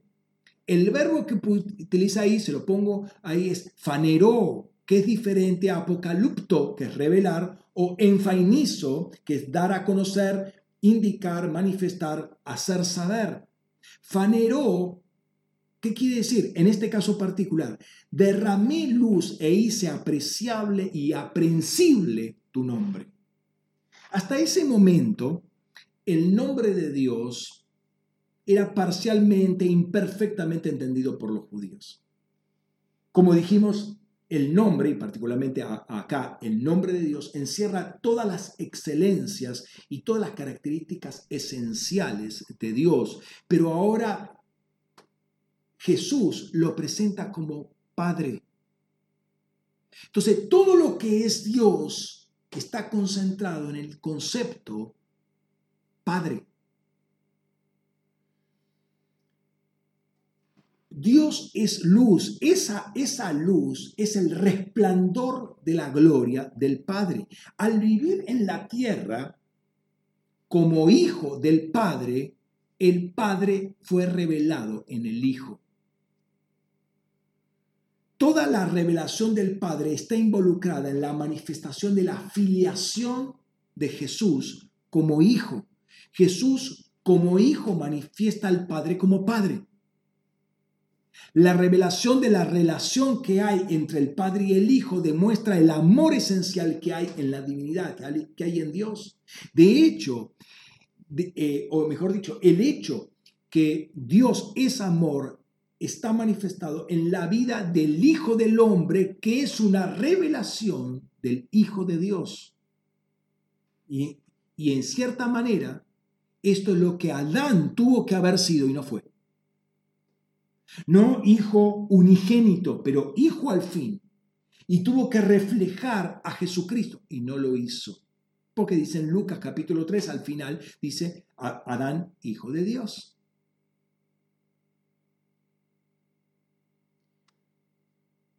En segundo lugar, manifesté. Manifesté está en auristo. quiere decir que la acción está terminada. ¿A quién? ¿Para quién está terminada? Para aquellos que fueron entregados a Jesús por Dios. ¿sí? Manifesté tu nombre a los hombres que del mundo me diste. El cosmos, escucha bien, el cosmos produce una suerte de velo encubridor, produce una confusión ceguera, un desentendimiento. Uno tiene que salir del cosmos para, eh, para recibir todo lo que Dios es, para tener una comprensión, un entendimiento de lo que es eh, Dios. Déjame decirlo de esta manera. Mientras que ames al mundo y la cultura de este mundo, no vas a verlo a Dios, no vas a entender, no vas a comprender a Dios. Y Jesús, es más, Jesús no te va a revelar al Padre, porque vos estás amando más la cultura, más, estás amando más un cosmos caído que a Dios. Estás amando más a la criatura y una criatura caída que al Creador. Dios nunca te va a revelar al Padre. ¿Cuándo ocurre la revelación? Ya lo, ya lo hemos visto en otra oportunidad. Cuando uno adora al Padre junto con Jesús, con la adoración que viene del Padre. Salmo 22, 22. Esto enseña algo muy poderoso. Nuestros ojos puestos en el mundo limitan mucho nuestra comprensión de quién es Dios. Nuestro interés por el mundo compite idolátricamente con nuestro amor hacia Dios. De hecho, Juan va a decir lo siguiente. Primera de Juan 2.15. No améis al mundo ni las cosas que hay en el mundo. Si uno, si alguno ama al mundo, el amor del Padre no está en él. ¿Notas? Si alguno ama al mundo, el amor del Padre no está en él. O sea, Dios no acepta, Jesús no acepta amores competitivos. Todo nuestro corazón debe estar volcado hacia Dios. Amarás al Señor, tu Dios, sobre todas las cosas, con todo tu corazón, con toda tu alma, con toda tu mente, con todas tus fuerzas. Si habla de todo, es todo, no deja nada libre para que haya un amor ahí metido, escondido, competitivo. En tercer lugar, estoy dejando para el final lo que, a, a lo que me quiero referir, pero en tercer lugar, dice, han guardado tu palabra. ¿Por qué aclara, han guardado tu palabra? Porque el verdadero discípulo es el que finalmente permanece en la palabra. Mira, primera de Juan 2.19. Salieron de ec nosotros, pero no eran de ec nosotros, porque si hubieran sido de ec nosotros, habrían permanecido con nosotros, pero salieron para que se manifestara que no todos son de ec nosotros. Vuelvo a repetir, hago este énfasis de ek porque el ek me habla de procedencia. ¿sí? Que alguien esté temporalmente con nosotros no quiere decir que sea de nosotros, que venga de nosotros. Y no estoy hablando de términos sectarios, Jesús, Juan está hablando de la iglesia. Hay gente que estaba con Juan, estaba en la congregación, pero se apartaron. Estaban con nosotros, pero no eran de nosotros. Esto es muy interesante. Dice, si vosotros permanecéis en mi palabra, sois verdaderamente mis discípulos. Permanencia determina la fuente o procedencia, si somos de Dios o no somos de Dios. La palabra permanece para siempre. Es algo que Pablo va a decir, que Pedro va a decir, que Juan va a decir.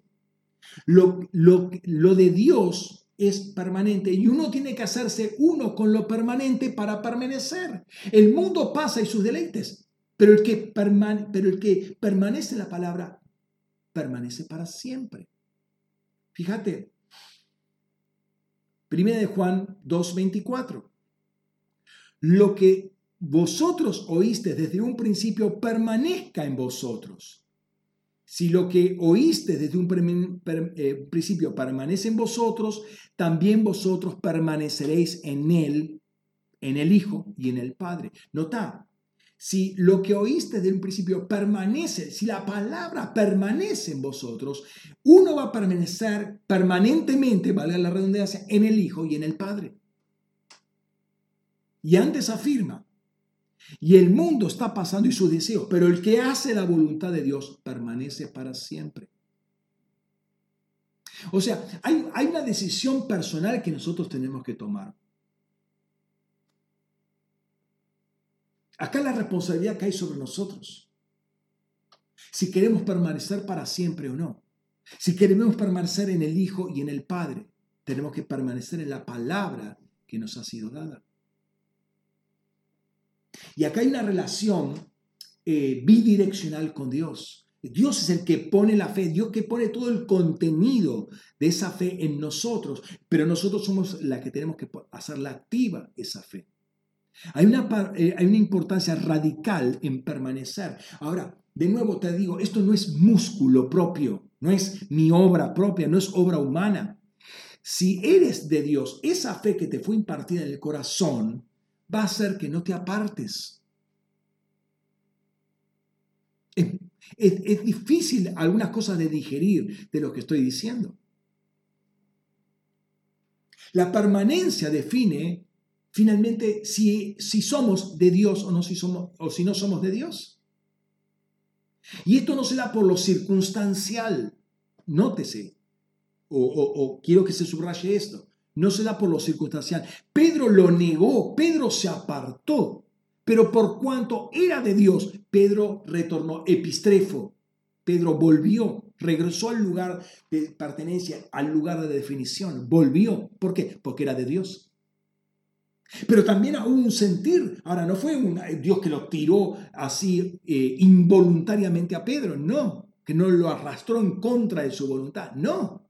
Hubo un deseo de Pedro de volver. ¿Por qué? Porque había una fe que le había sido impartida a, Pedro y Pedro la puso en actividad, en función.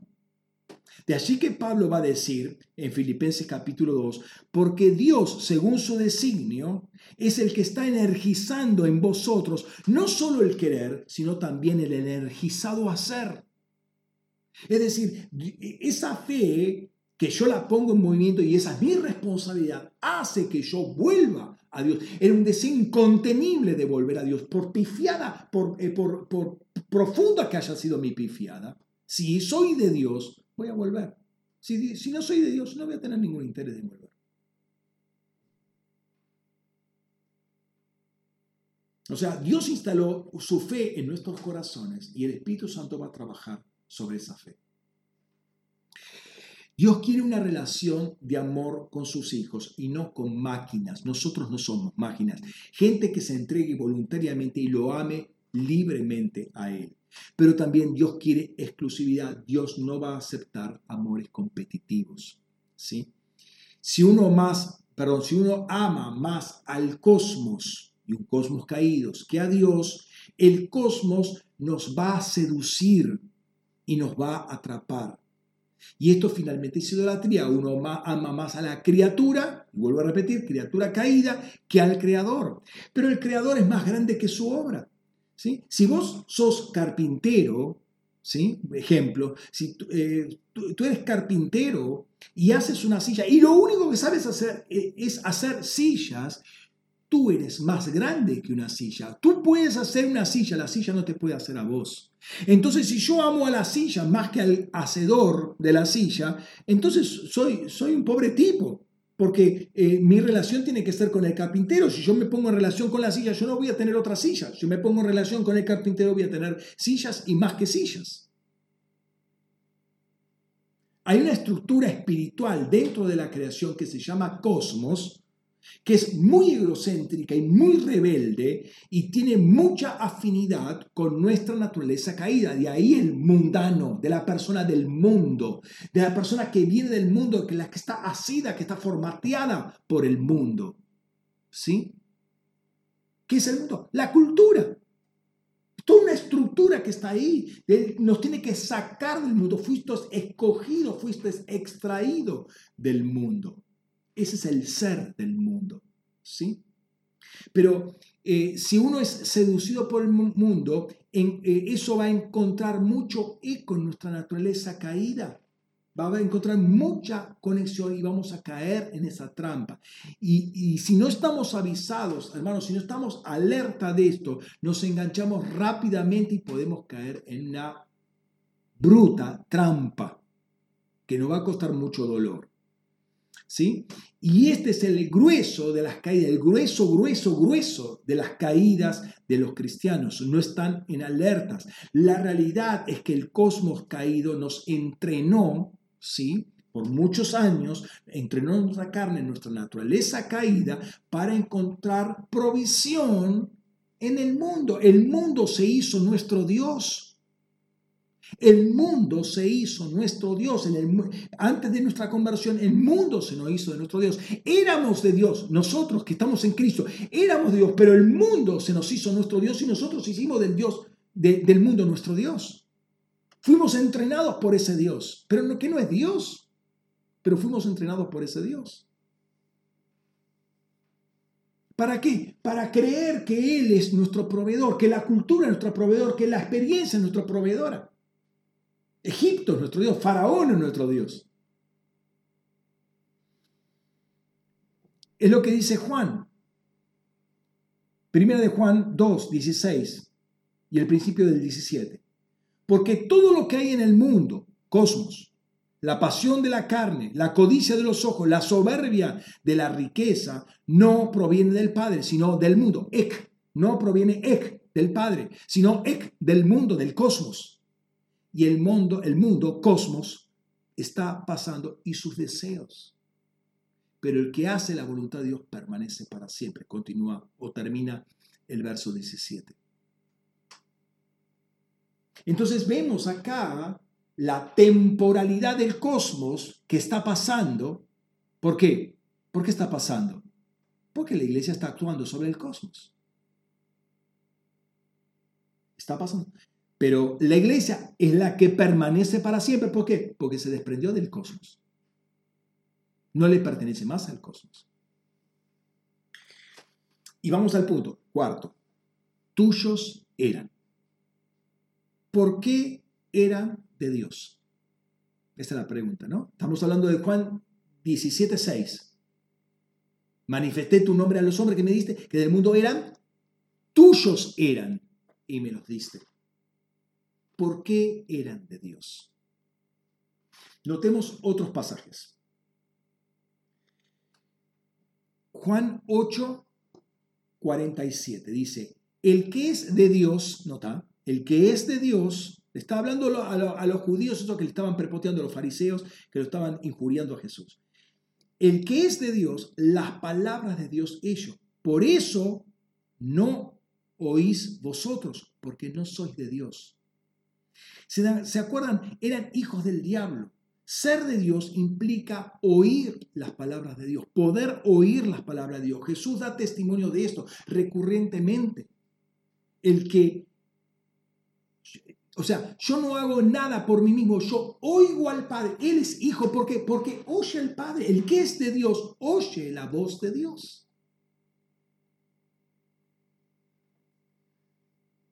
Dice en Juan 8:42, Jesús les dijo, si Dios fuera vuestro Padre, me amaríais, porque yo salí del Padre y vengo de Dios. Ya habíamos visto un problema, problemita ahí con la traducción, ¿no? Porque yo salí y vengo de Dios.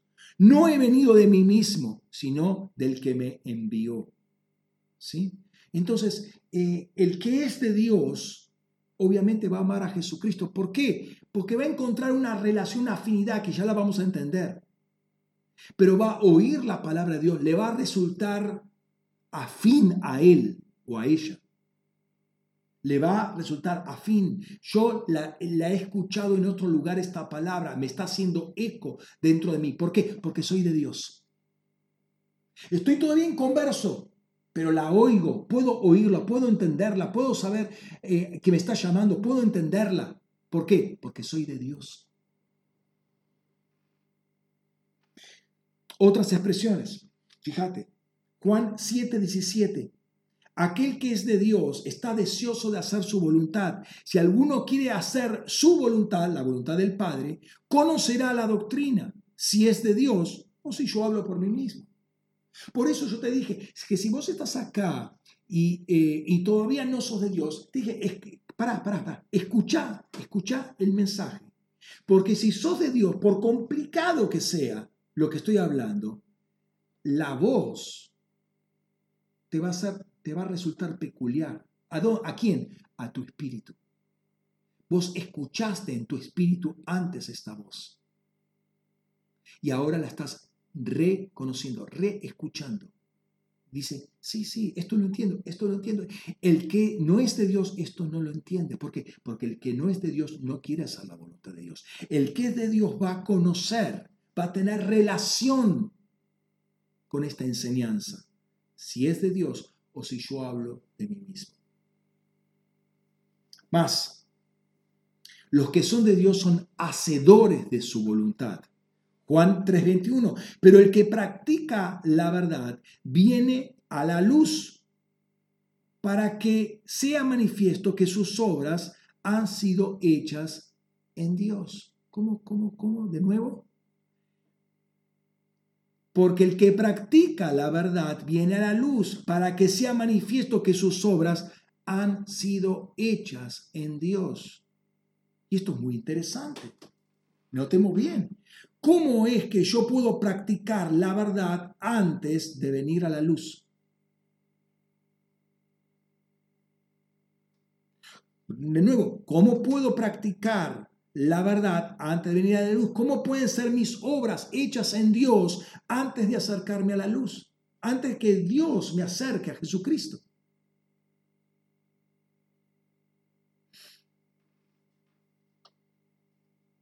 Otro versículo más.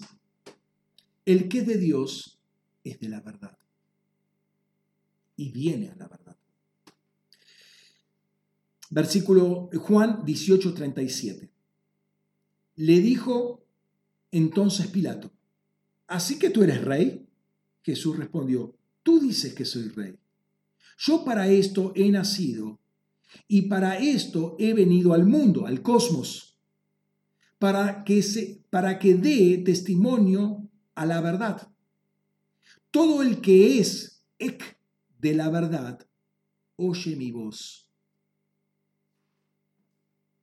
¿Por qué Pilato no oyó la voz de Dios, la voz de Jesús.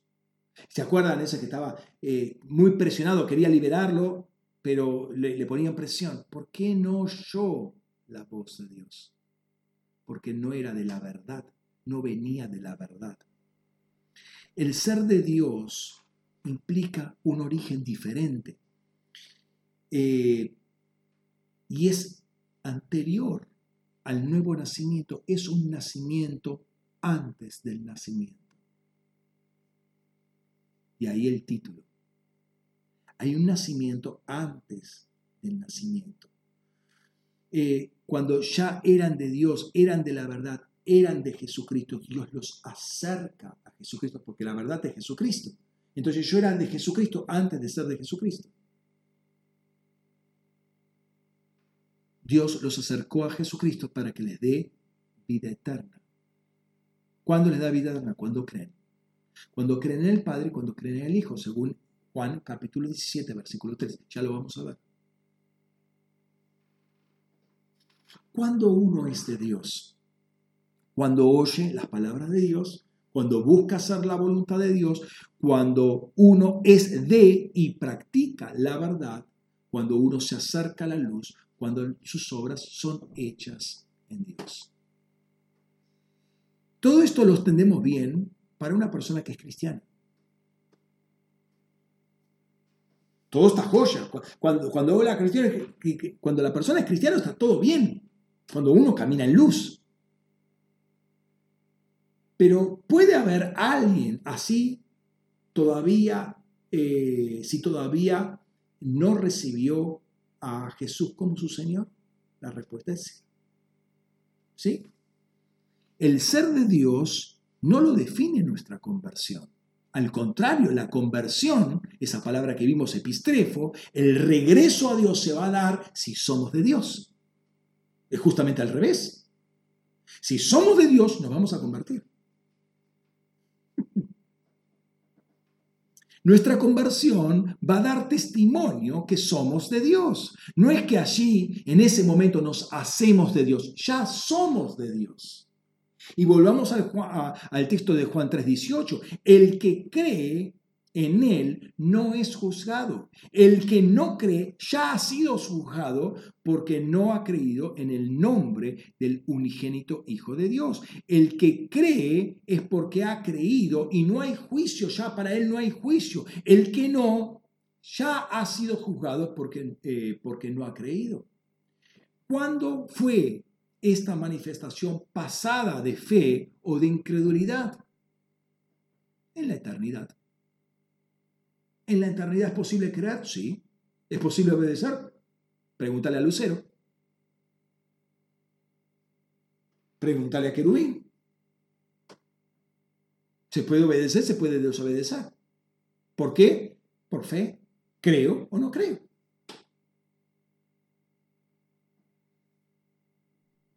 Algunos creyeron cuando muchos ángeles y seres espirituales tremendos se le dieron vuelta a Dios. Creyeron cuando muchos de su propia familia se dieron vuelta y negociaron con querubín. Estoy hablando de seres humanos, en el, espíritu de los seres humanos. Se asociaron con querubín, con las contrataciones de querubín. Y así como hubo ángeles que se mantuvieron fieles, hay espíritus que también se mantuvieron fieles. Es decir, en la eternidad hubo entidades que amaron más a Dios que a la rebelión, pero hay otros que amaron la rebelión, amaron a Querubín, amaron a Lucero más que a Dios. En definitiva, algunos amaron la luz y otros amaron la tiniebla más que la luz. Por eso no vinieron a la luz. Por eso Abraham no puede ver a otros. Ve solamente a los que amaron a la luz, a los que vinieron a la luz.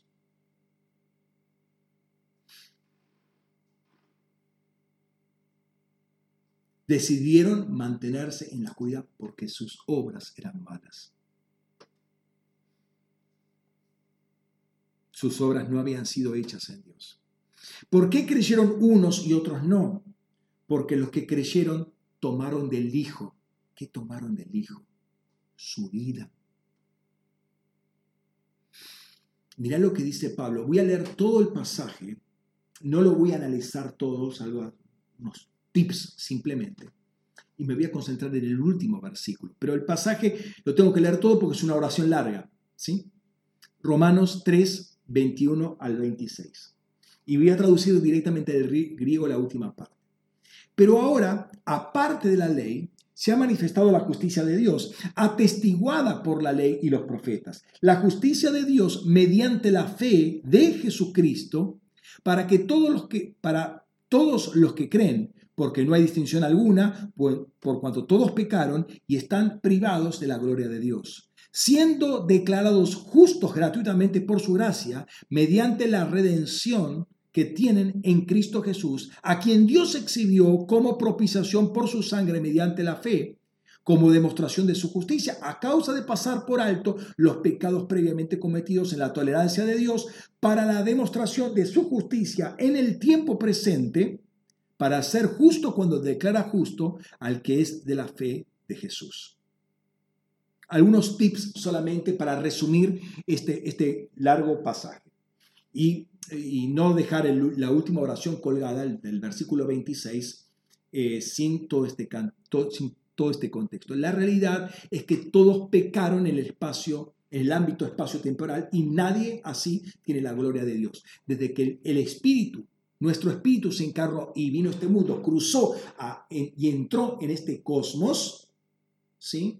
Y nos encarnamos, nacemos con pecado, ¿sí? Estamos sin la gloria de Dios. La justicia de Dios, otro punto, la justicia de Dios llega a uno por medio de la fe de Jesucristo. No es mi fe, es la fe de Jesucristo. Notemos esto porque lo voy a volver a recalcar la fe de Jesucristo. Soy justificado, tercer punto, por su gracia, por la redención obrada en Cristo Jesús. A la luz de lo que hemos visto, somos reposicionados, somos glorificados por la obra de Jesucristo. Y Dios propuso a Jesús, a Jesucristo, y este en su sacrificio para demostrar su justicia. Es decir, alguien tiene que pagar el pecado por la humanidad, porque eh, si no lo hace, entonces Dios es considerado injusto. Pero de esta manera obra justicia porque alguien paga por los pecados de la humanidad. Jesucristo el justo. ¿Sí? Y entonces viene la última, la última frase. Dice, ser justo cuando declara justo a quién, al que cree, eh, no solamente eso, al que es de la fe de Jesús, literalmente al que procede, porque ahí pone un ek, al que procede de la fe de Jesús. O sea que la fe se muestra, eh, primero, vuelvo a repetir, no es nuestra fe, es la fe de Jesús, pero la fe se muestra como una suerte de fuente para nosotros, un lugar del cual procedo, yo surjo de esa fe. Dios va a declarar justo al que cree, pero también al que procede de la fe de Jesús. ¿Cómo es que yo procedo de esa fe? Vayamos al libro de Hebreos. El autor de Hebreos va a decir que Jesús es el apóstol y sumo sacerdote de nuestra confesión, nuestro, de nuestra homología, confesión. ¿Y qué es lo que confesamos? La fe. ¿Qué, fe? La, que fue, la fe que fue instalada en nosotros, en, en nuestros corazones. Fue instalada por medio de la palabra. Eso la confesamos. ¿Qué quiere decir confesar? Decir lo mismo que. Yo confieso la palabra de Dios y yo me pongo de acuerdo con esa palabra.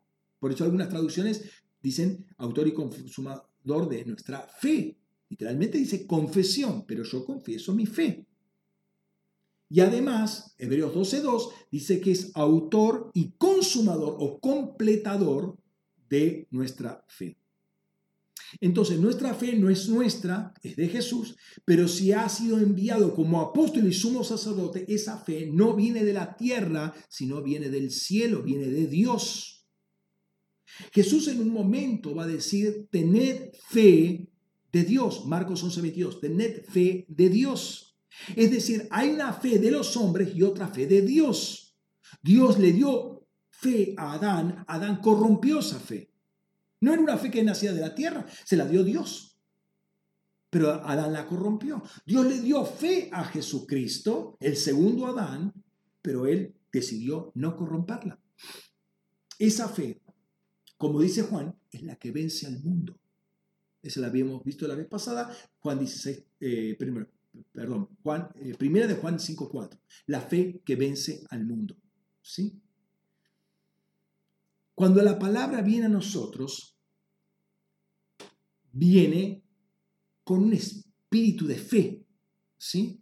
Eh, eso lo dice la Escritura. Viene con fe. Esa fe se imparte, la palabra se imparte en nosotros, la fe se imparte a nuestro corazón porque la palabra da testimonio de Jesucristo. El centro de la fe va a ser Jesucristo. La palabra da testimonio de mí. En Juan 5:39. ¿Sí? Entonces, nuestra nueva vida nace de esa fe que declara, que habla de Jesucristo. Pero cuando yo la pongo en funcionamiento, es decir, creo con esa fe, muero a mí mismo y hago renacer a Cristo en mí. Por eso la palabra de Dios va a decir, ya no vivo yo, sino Cristo vive en mí. Cuando yo pongo en funcionamiento eso, activo a Cristo, a Jesucristo, en mi propia vida. Yo muero a mí mismo, pues no me interesa vivir ya en Adán, bajo el principio de este mundo, bajo el cosmos caído, yo me desconecto de eso y empiezo a vivir Cristo en mí. Cuando yo activo esa fe que sustantivo la hago verbo. La fuente de mi vida es lo que el Hijo hizo en mí. Lo hizo en la eternidad, primero, primero entre comillas, y lo hizo en la espacio-temporalidad también en la cruz. Esa fe nos marca con la obra de Cristo. No es lo que yo creo humanamente, y recalco esto, no es lo que yo creo humanamente que hizo eh, Jesucristo, porque eso sería la fe de, eh, de Adán, sino lo que hizo Jesucristo es lo que estableció el Espíritu Santo en mi corazón, por lo cual se abre mi espíritu eh, o mi espíritu comienza a funcionar con ese patrón. ¿Cuál es el patrón? El testimonio de Jesucristo. Tal vez se está viendo que esto es como un juego de palabras. No, la palabra que se instala en mí viene con una fe que va a manifestar la obra de Cristo. Por eso, cuando yo oigo las palabras, si soy de la fe de Cristo, si soy de Dios, esas palabras van a producir eco en mí. Entonces yo me voy a conformar fácilmente a la palabra de Dios. Entonces, eh, por eso uno es de Jesucristo, viene de Él, ¿sí? El Espíritu Santo va a moldear a Jesucristo en nuestras vidas. La semilla, el esperma, esperma de Jesucristo ha sido impartido, establecido en nosotros. En palabras de, de, Pedro, la espora de la palabra incorruptible ha sido establecida en nosotros. No es ingenio humano, no es habilidad humana, no es fe humana, no es fe adánica, es una provisión totalmente nueva una provisión totalmente nueva en la que Jesucristo trae del cielo como apóstol de Dios. La fe que tuvo Adán vino del cielo, pero él la corrompió en la tierra. Fue probada en el cosmos y la corrompió. La fe de Jesucristo también fue probada en el cosmos y no la corrompió. Vino del cielo junto con él. La fe de Jesús vino del cielo junto con él, pero fue probada en el cosmos. El punto es que el cosmos a Jesús no lo atrajo como lo atrajo a Adán. Y los dos estaban en la misma condición. El cosmos era el cosmos. Y es interesante que justamente va al desierto. ¿Para qué? ¿Cuál es la cultura del desierto? Ninguna no hay cultura, es desierto. No hay, no hay vida, no, vive nadie en el, desierto. Entonces, eh, el, cosmos ahí, cultural, no iba a afectarlo a Jesús. Ahí se enfrentaba cara a cara con Satanás, como se enfrentó Adán con la serpiente, Adán y Eva con la serpiente. El Espíritu Santo va a trabajar eh, o comenzar a trabajar con la fe de Cristo impartida en nosotros, la cual tiene que crecer y ahí nosotros colaboramos con Él. Pero también va a trabajar con la otra fe, los resabios de la fe adánica, que todavía tienen su confianza, tienen su link con el mundo. ¿Por qué? Porque los tiene que cortar definitivamente, porque esos son diosesitos falsos, son terafines que todavía tenemos, que, en los cuales todavía tenemos alguna confianza. Y no puede haber esa confianza. Entonces va a trabajar toda, todavía con eso. Hermano, como dije en algún momento, si tú escuchando este mensaje y todavía eh, no has recibido eh, al Señor, a Jesús como tu Señor, eso no quiere decir que no seas de Dios. Puedes que seas de Dios. Todavía no eres salvo, salva, pero ya puedes ser de Dios. ¿Por qué? Porque estás escuchando a una persona que habla de parte de Dios, que está hablando a tu corazón y te acercaste porque Dios te atrajo o literalmente te arrastró a Jesucristo para que Él te dé vida eterna. La palabra que se impartió, por ser palabra de Dios, impartió fe de Dios en tu corazón y esa fe es lo que es o lo que habla Jesucristo, lo que es Jesucristo y cómo Jesús se va a formar en tu vida. Lo que tienes que hacer, según Pablo, es aplicar esa fe, es creer esa fe, es creer con esa fe, es confesar esa fe, es aplicar esa fe, cuyo contenido es, obviamente, Jesucristo. Si eres de la fe de Jesucristo, tu nuevo nacimiento eh, se produjo primero en la eternidad y después se va a producir en breve. Cuando vos decidas, sí Señor, hágase en mí tu voluntad. Ahí se produce, ahí se produce la desconexión del mundo. Pero tu nacimiento previo estuvo en la eternidad. ¿Qué más gráfico que esto? Que el retorno del hijo pródigo.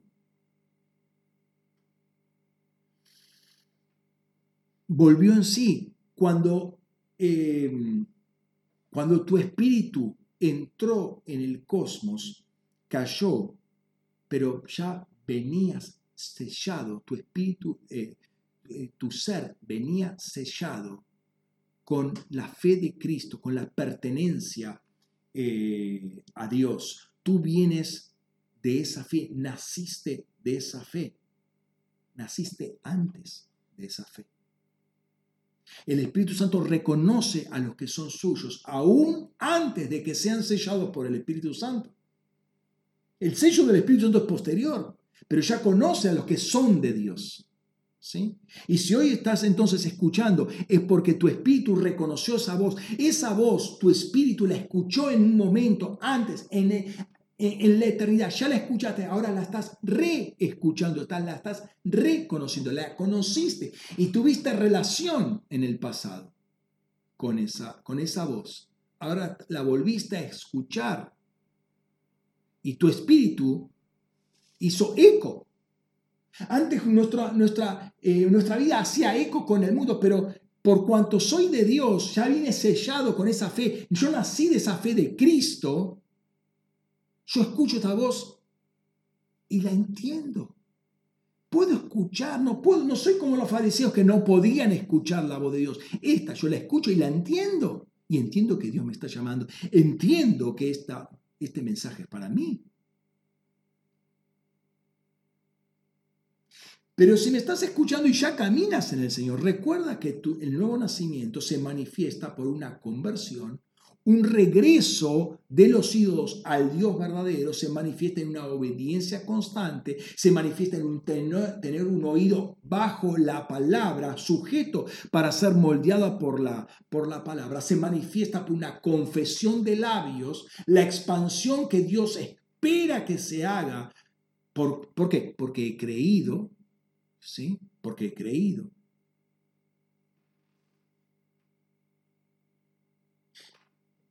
Vuelvo a repetirte este punto. Pablo estuvo tres semanas en Tesalónica.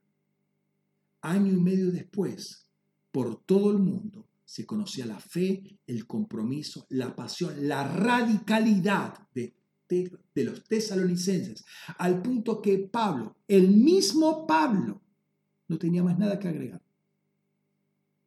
Tres semanas. ¿Cuánto tiempo necesita una persona para ser transformado? ¿Cuánto tiempo necesita una persona para ser radical? ¿Sabe lo que sabe lo único que necesita? Ser de Dios ser de Dios. Porque el, el que es de Dios va a ir corriendo a los pies del Señor. Si fue arrastrado por Dios para tener el encuentro con Dios, cuando empieza a ver todo esto, inmediatamente va a correr, va a correr, va a correr, va a correr hacia la palabra.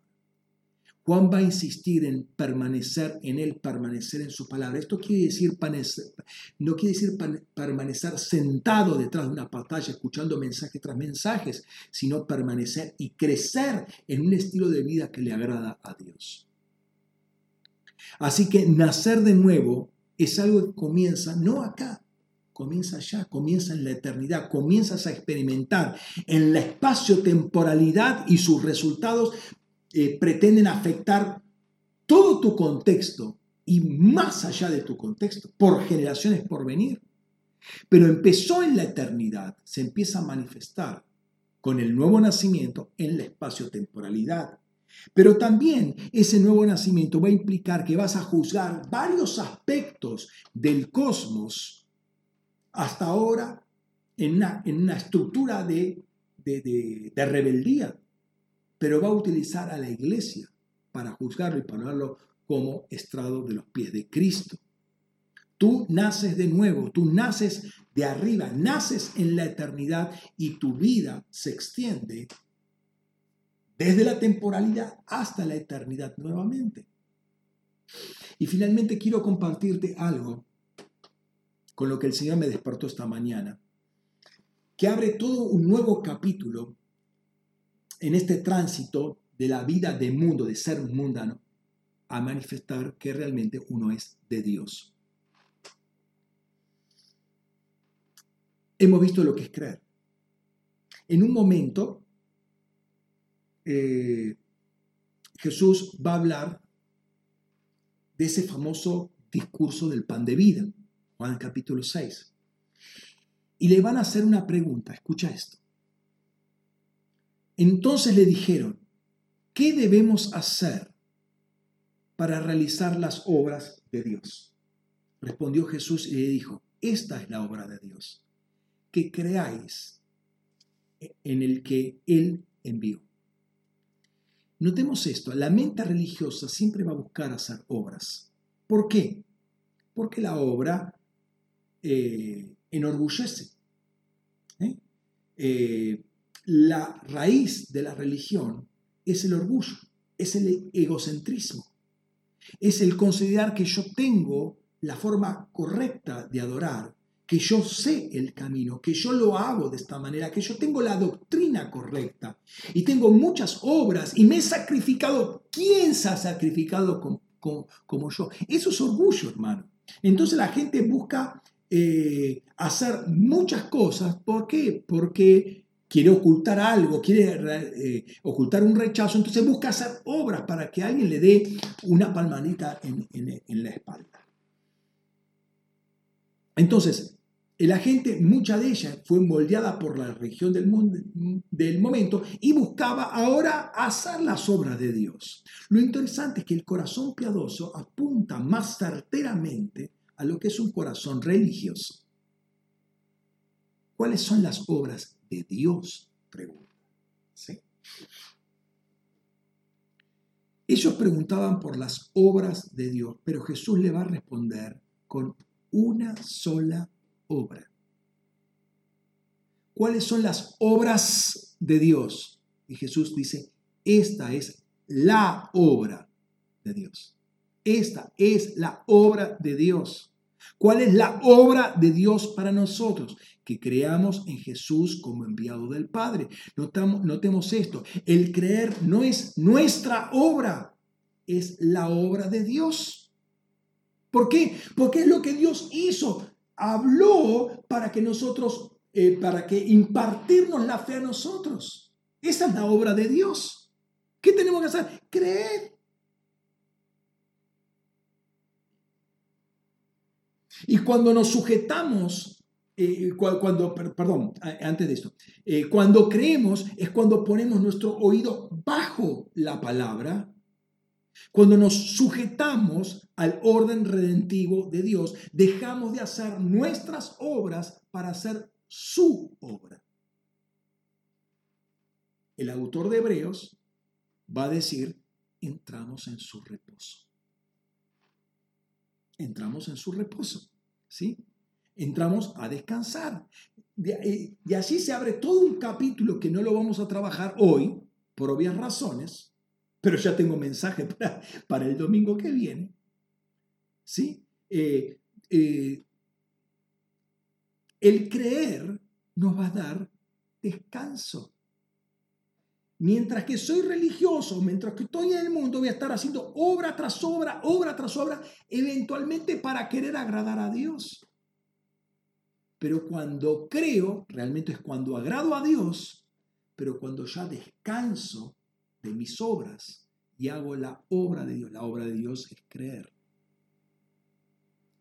Jesús va a decir, venid a mí, bien interesante, venid a mí todos los que estáis trabajados y agobiados, y yo os haré descansar. ¿Sí? Cuando eh, el Padre te atrae a Jesús, ¿sí? Venid a mí, o sea, hay, hay una relación mutua acá, y yo te hago descansar. ¿Cuándo? cuando creas. Tienes que creer.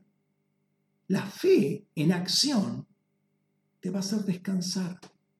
Crees en una sola obra, no en 25 mil obras, una sola obra.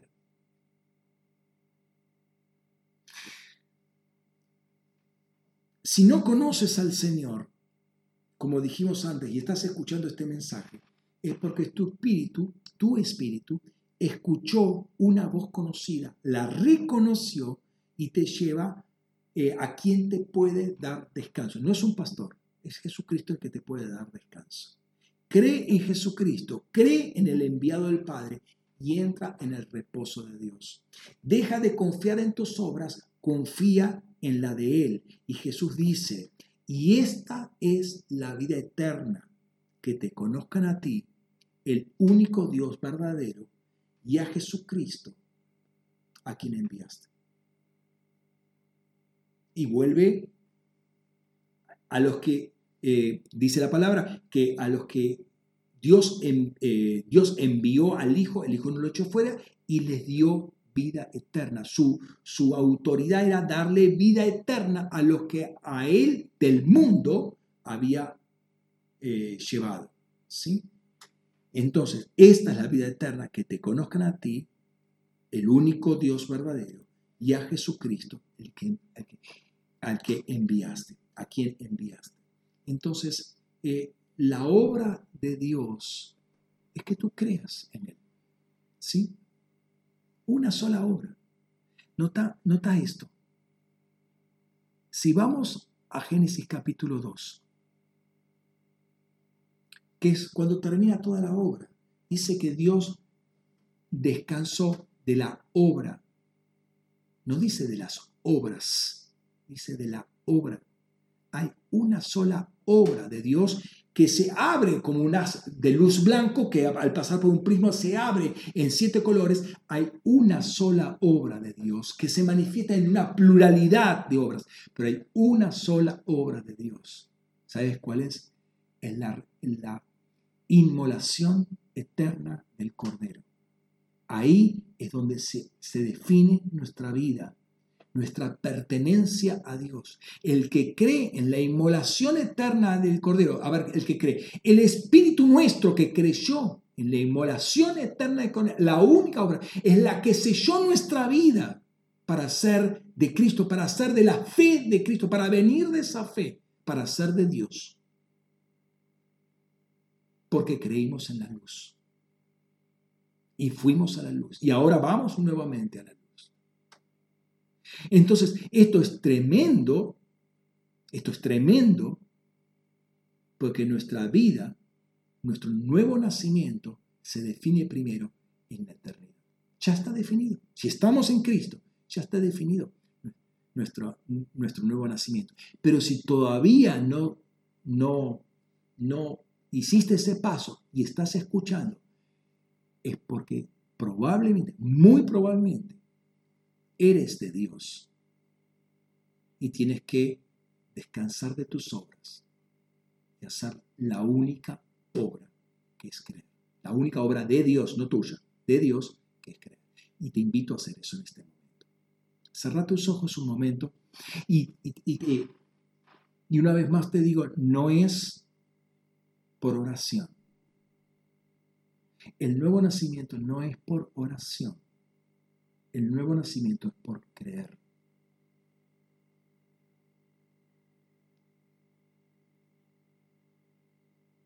Por haber escuchado tu espíritu una voz que te junta con la fuente de la voz, la palabra, la palabra encarnada. Dios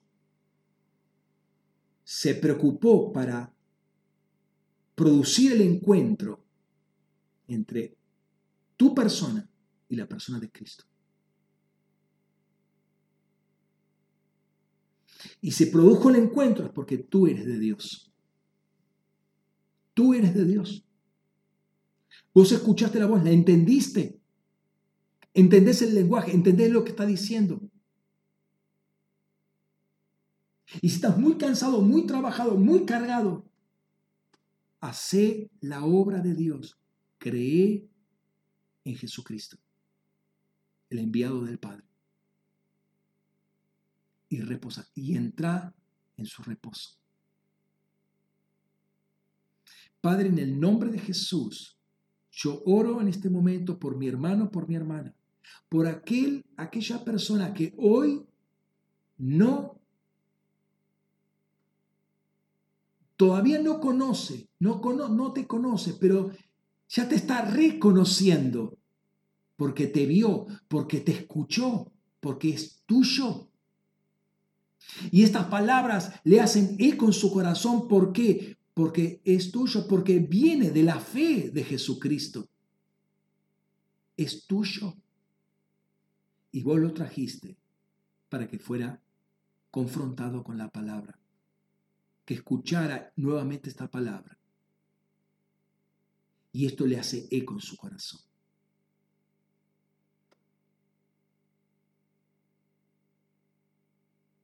Entonces, si vos estás escuchando ahora y todavía nunca recibiste a Jesucristo, recibilo ahora.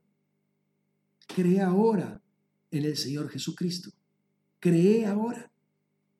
La fe ya la tenés. Ponela en movimiento.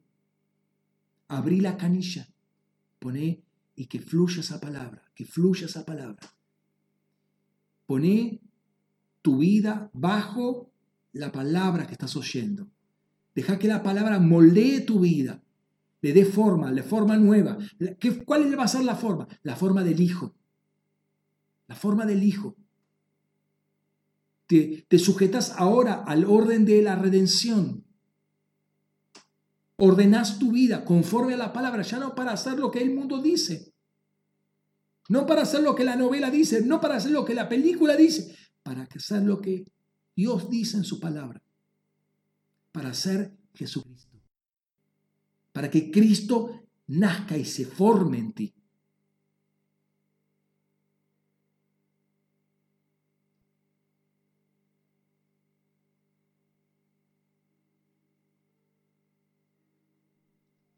Y si vos ya estabas en el camino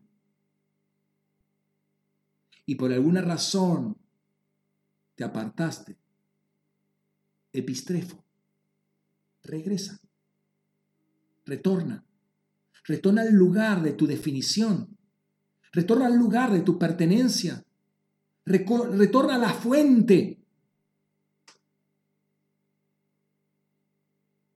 porque no perteneces al mundo. Te sentís tan miserable como Pedro se sintió. Pero hubo un deseo, un anhelo de romper toda, toda barrera, todo, todo impedimento, toda vergüenza. Pero volver a mi definición.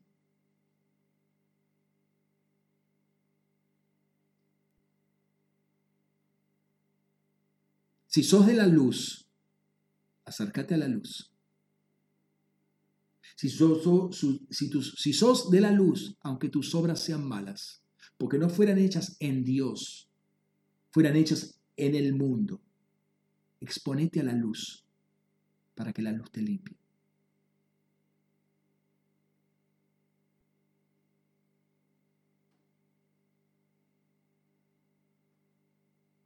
Deja que la luz ordene tu vida.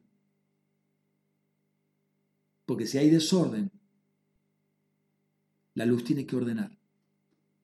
En la exposición de tu vida a la luz va a empezar a haber orden. Recordá que la primera indicación que Dios da es acerca de la luz. La luz es buena. Lo dice en Génesis capítulo 1, versículo 4. La luz es buena y lo hace a la luz de la luz. La luz es el patrón, es la medida, es la definición de todas las cosas. Tu vida tiene que estar definida a la luz de la luz. Por eso estás bajo el orden de redención. Cupotazo.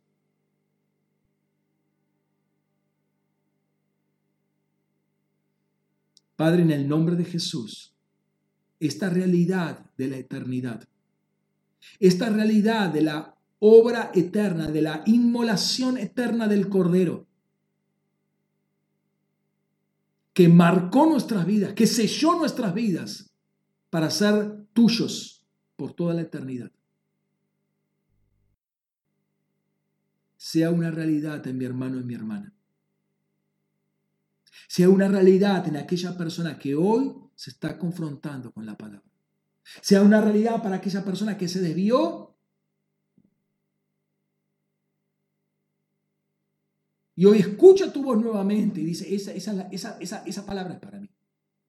La escucha, la reconozco, la reconozco. Es, es la voz del Señor. La, la escuché en la eternidad. Esta voz la escuché en la eternidad.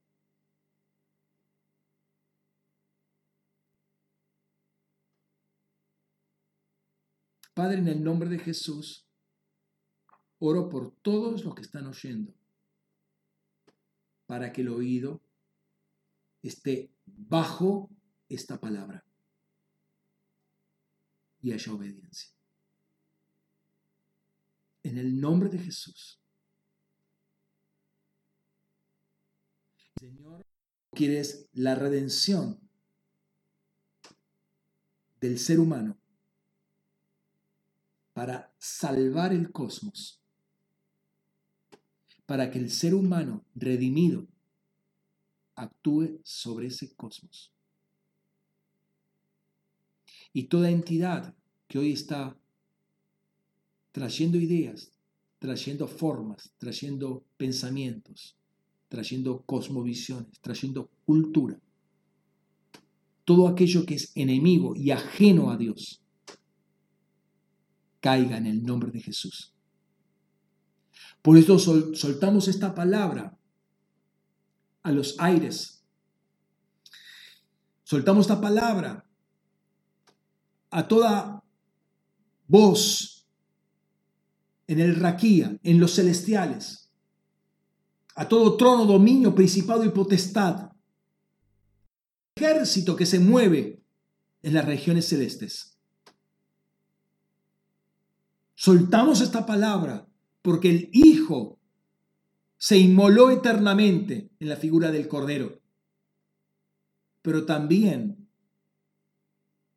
manifestó la misma obediencia y el mismo interés, el mismo amor por el Padre y por el cosmos y por el hombre para morir en la cruz y resucitó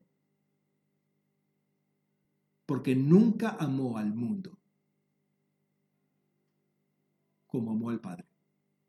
Padre, en el nombre de Jesús, bendigo tu nombre y te exalto, Señor.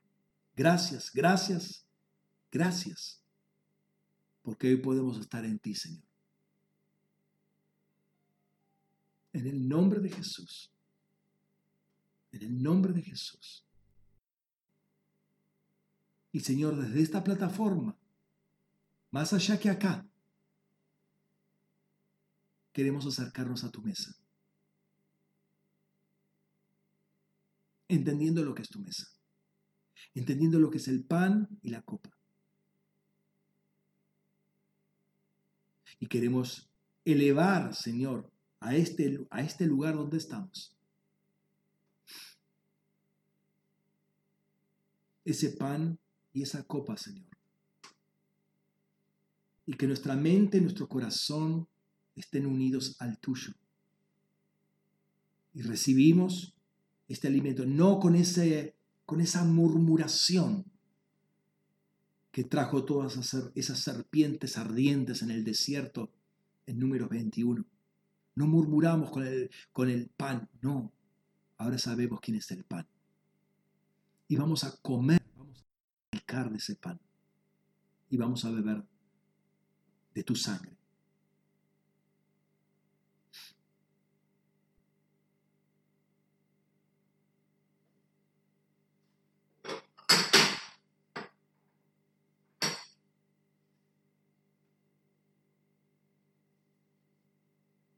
Padre, en el nombre de Jesús, gracias por este pan, tu cuerpo, partido, crucificado, perforado, pero hoy hace al cuerpo que es la iglesia. Te bendigo, Señor, y bendigo este pan. Y esta copa que es tu sangre, por la cual tenemos redención de pecados. Señor, que este, este alimento verdadero, este alimento celestial, cumpla en nosotros aquello para lo cual ha sido enviado y produzca una intimidad contigo mucho mayor. En el nombre de Cristo Jesús. Amén.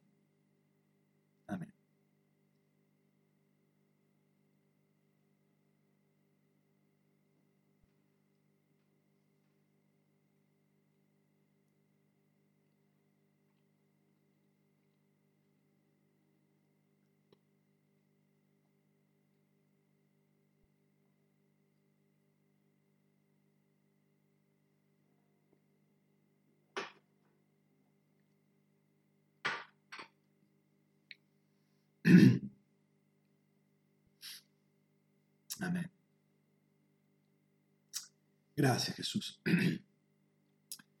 Amén hermanos, Dios les bendiga. Gracias por estar este tiempo, haber estado este tiempo compartiendo con la palabra y este alimento espiritual, el, cuerpo y la sangre de Jesús. Eh, mi deseo es que tengan una excelente semana y que el Señor los bendiga ricamente eh, y puedan conocer más de Él. Disfruten a Cristo, saboren a Cristo, porque Él es bueno. Dios les bendiga. Amén.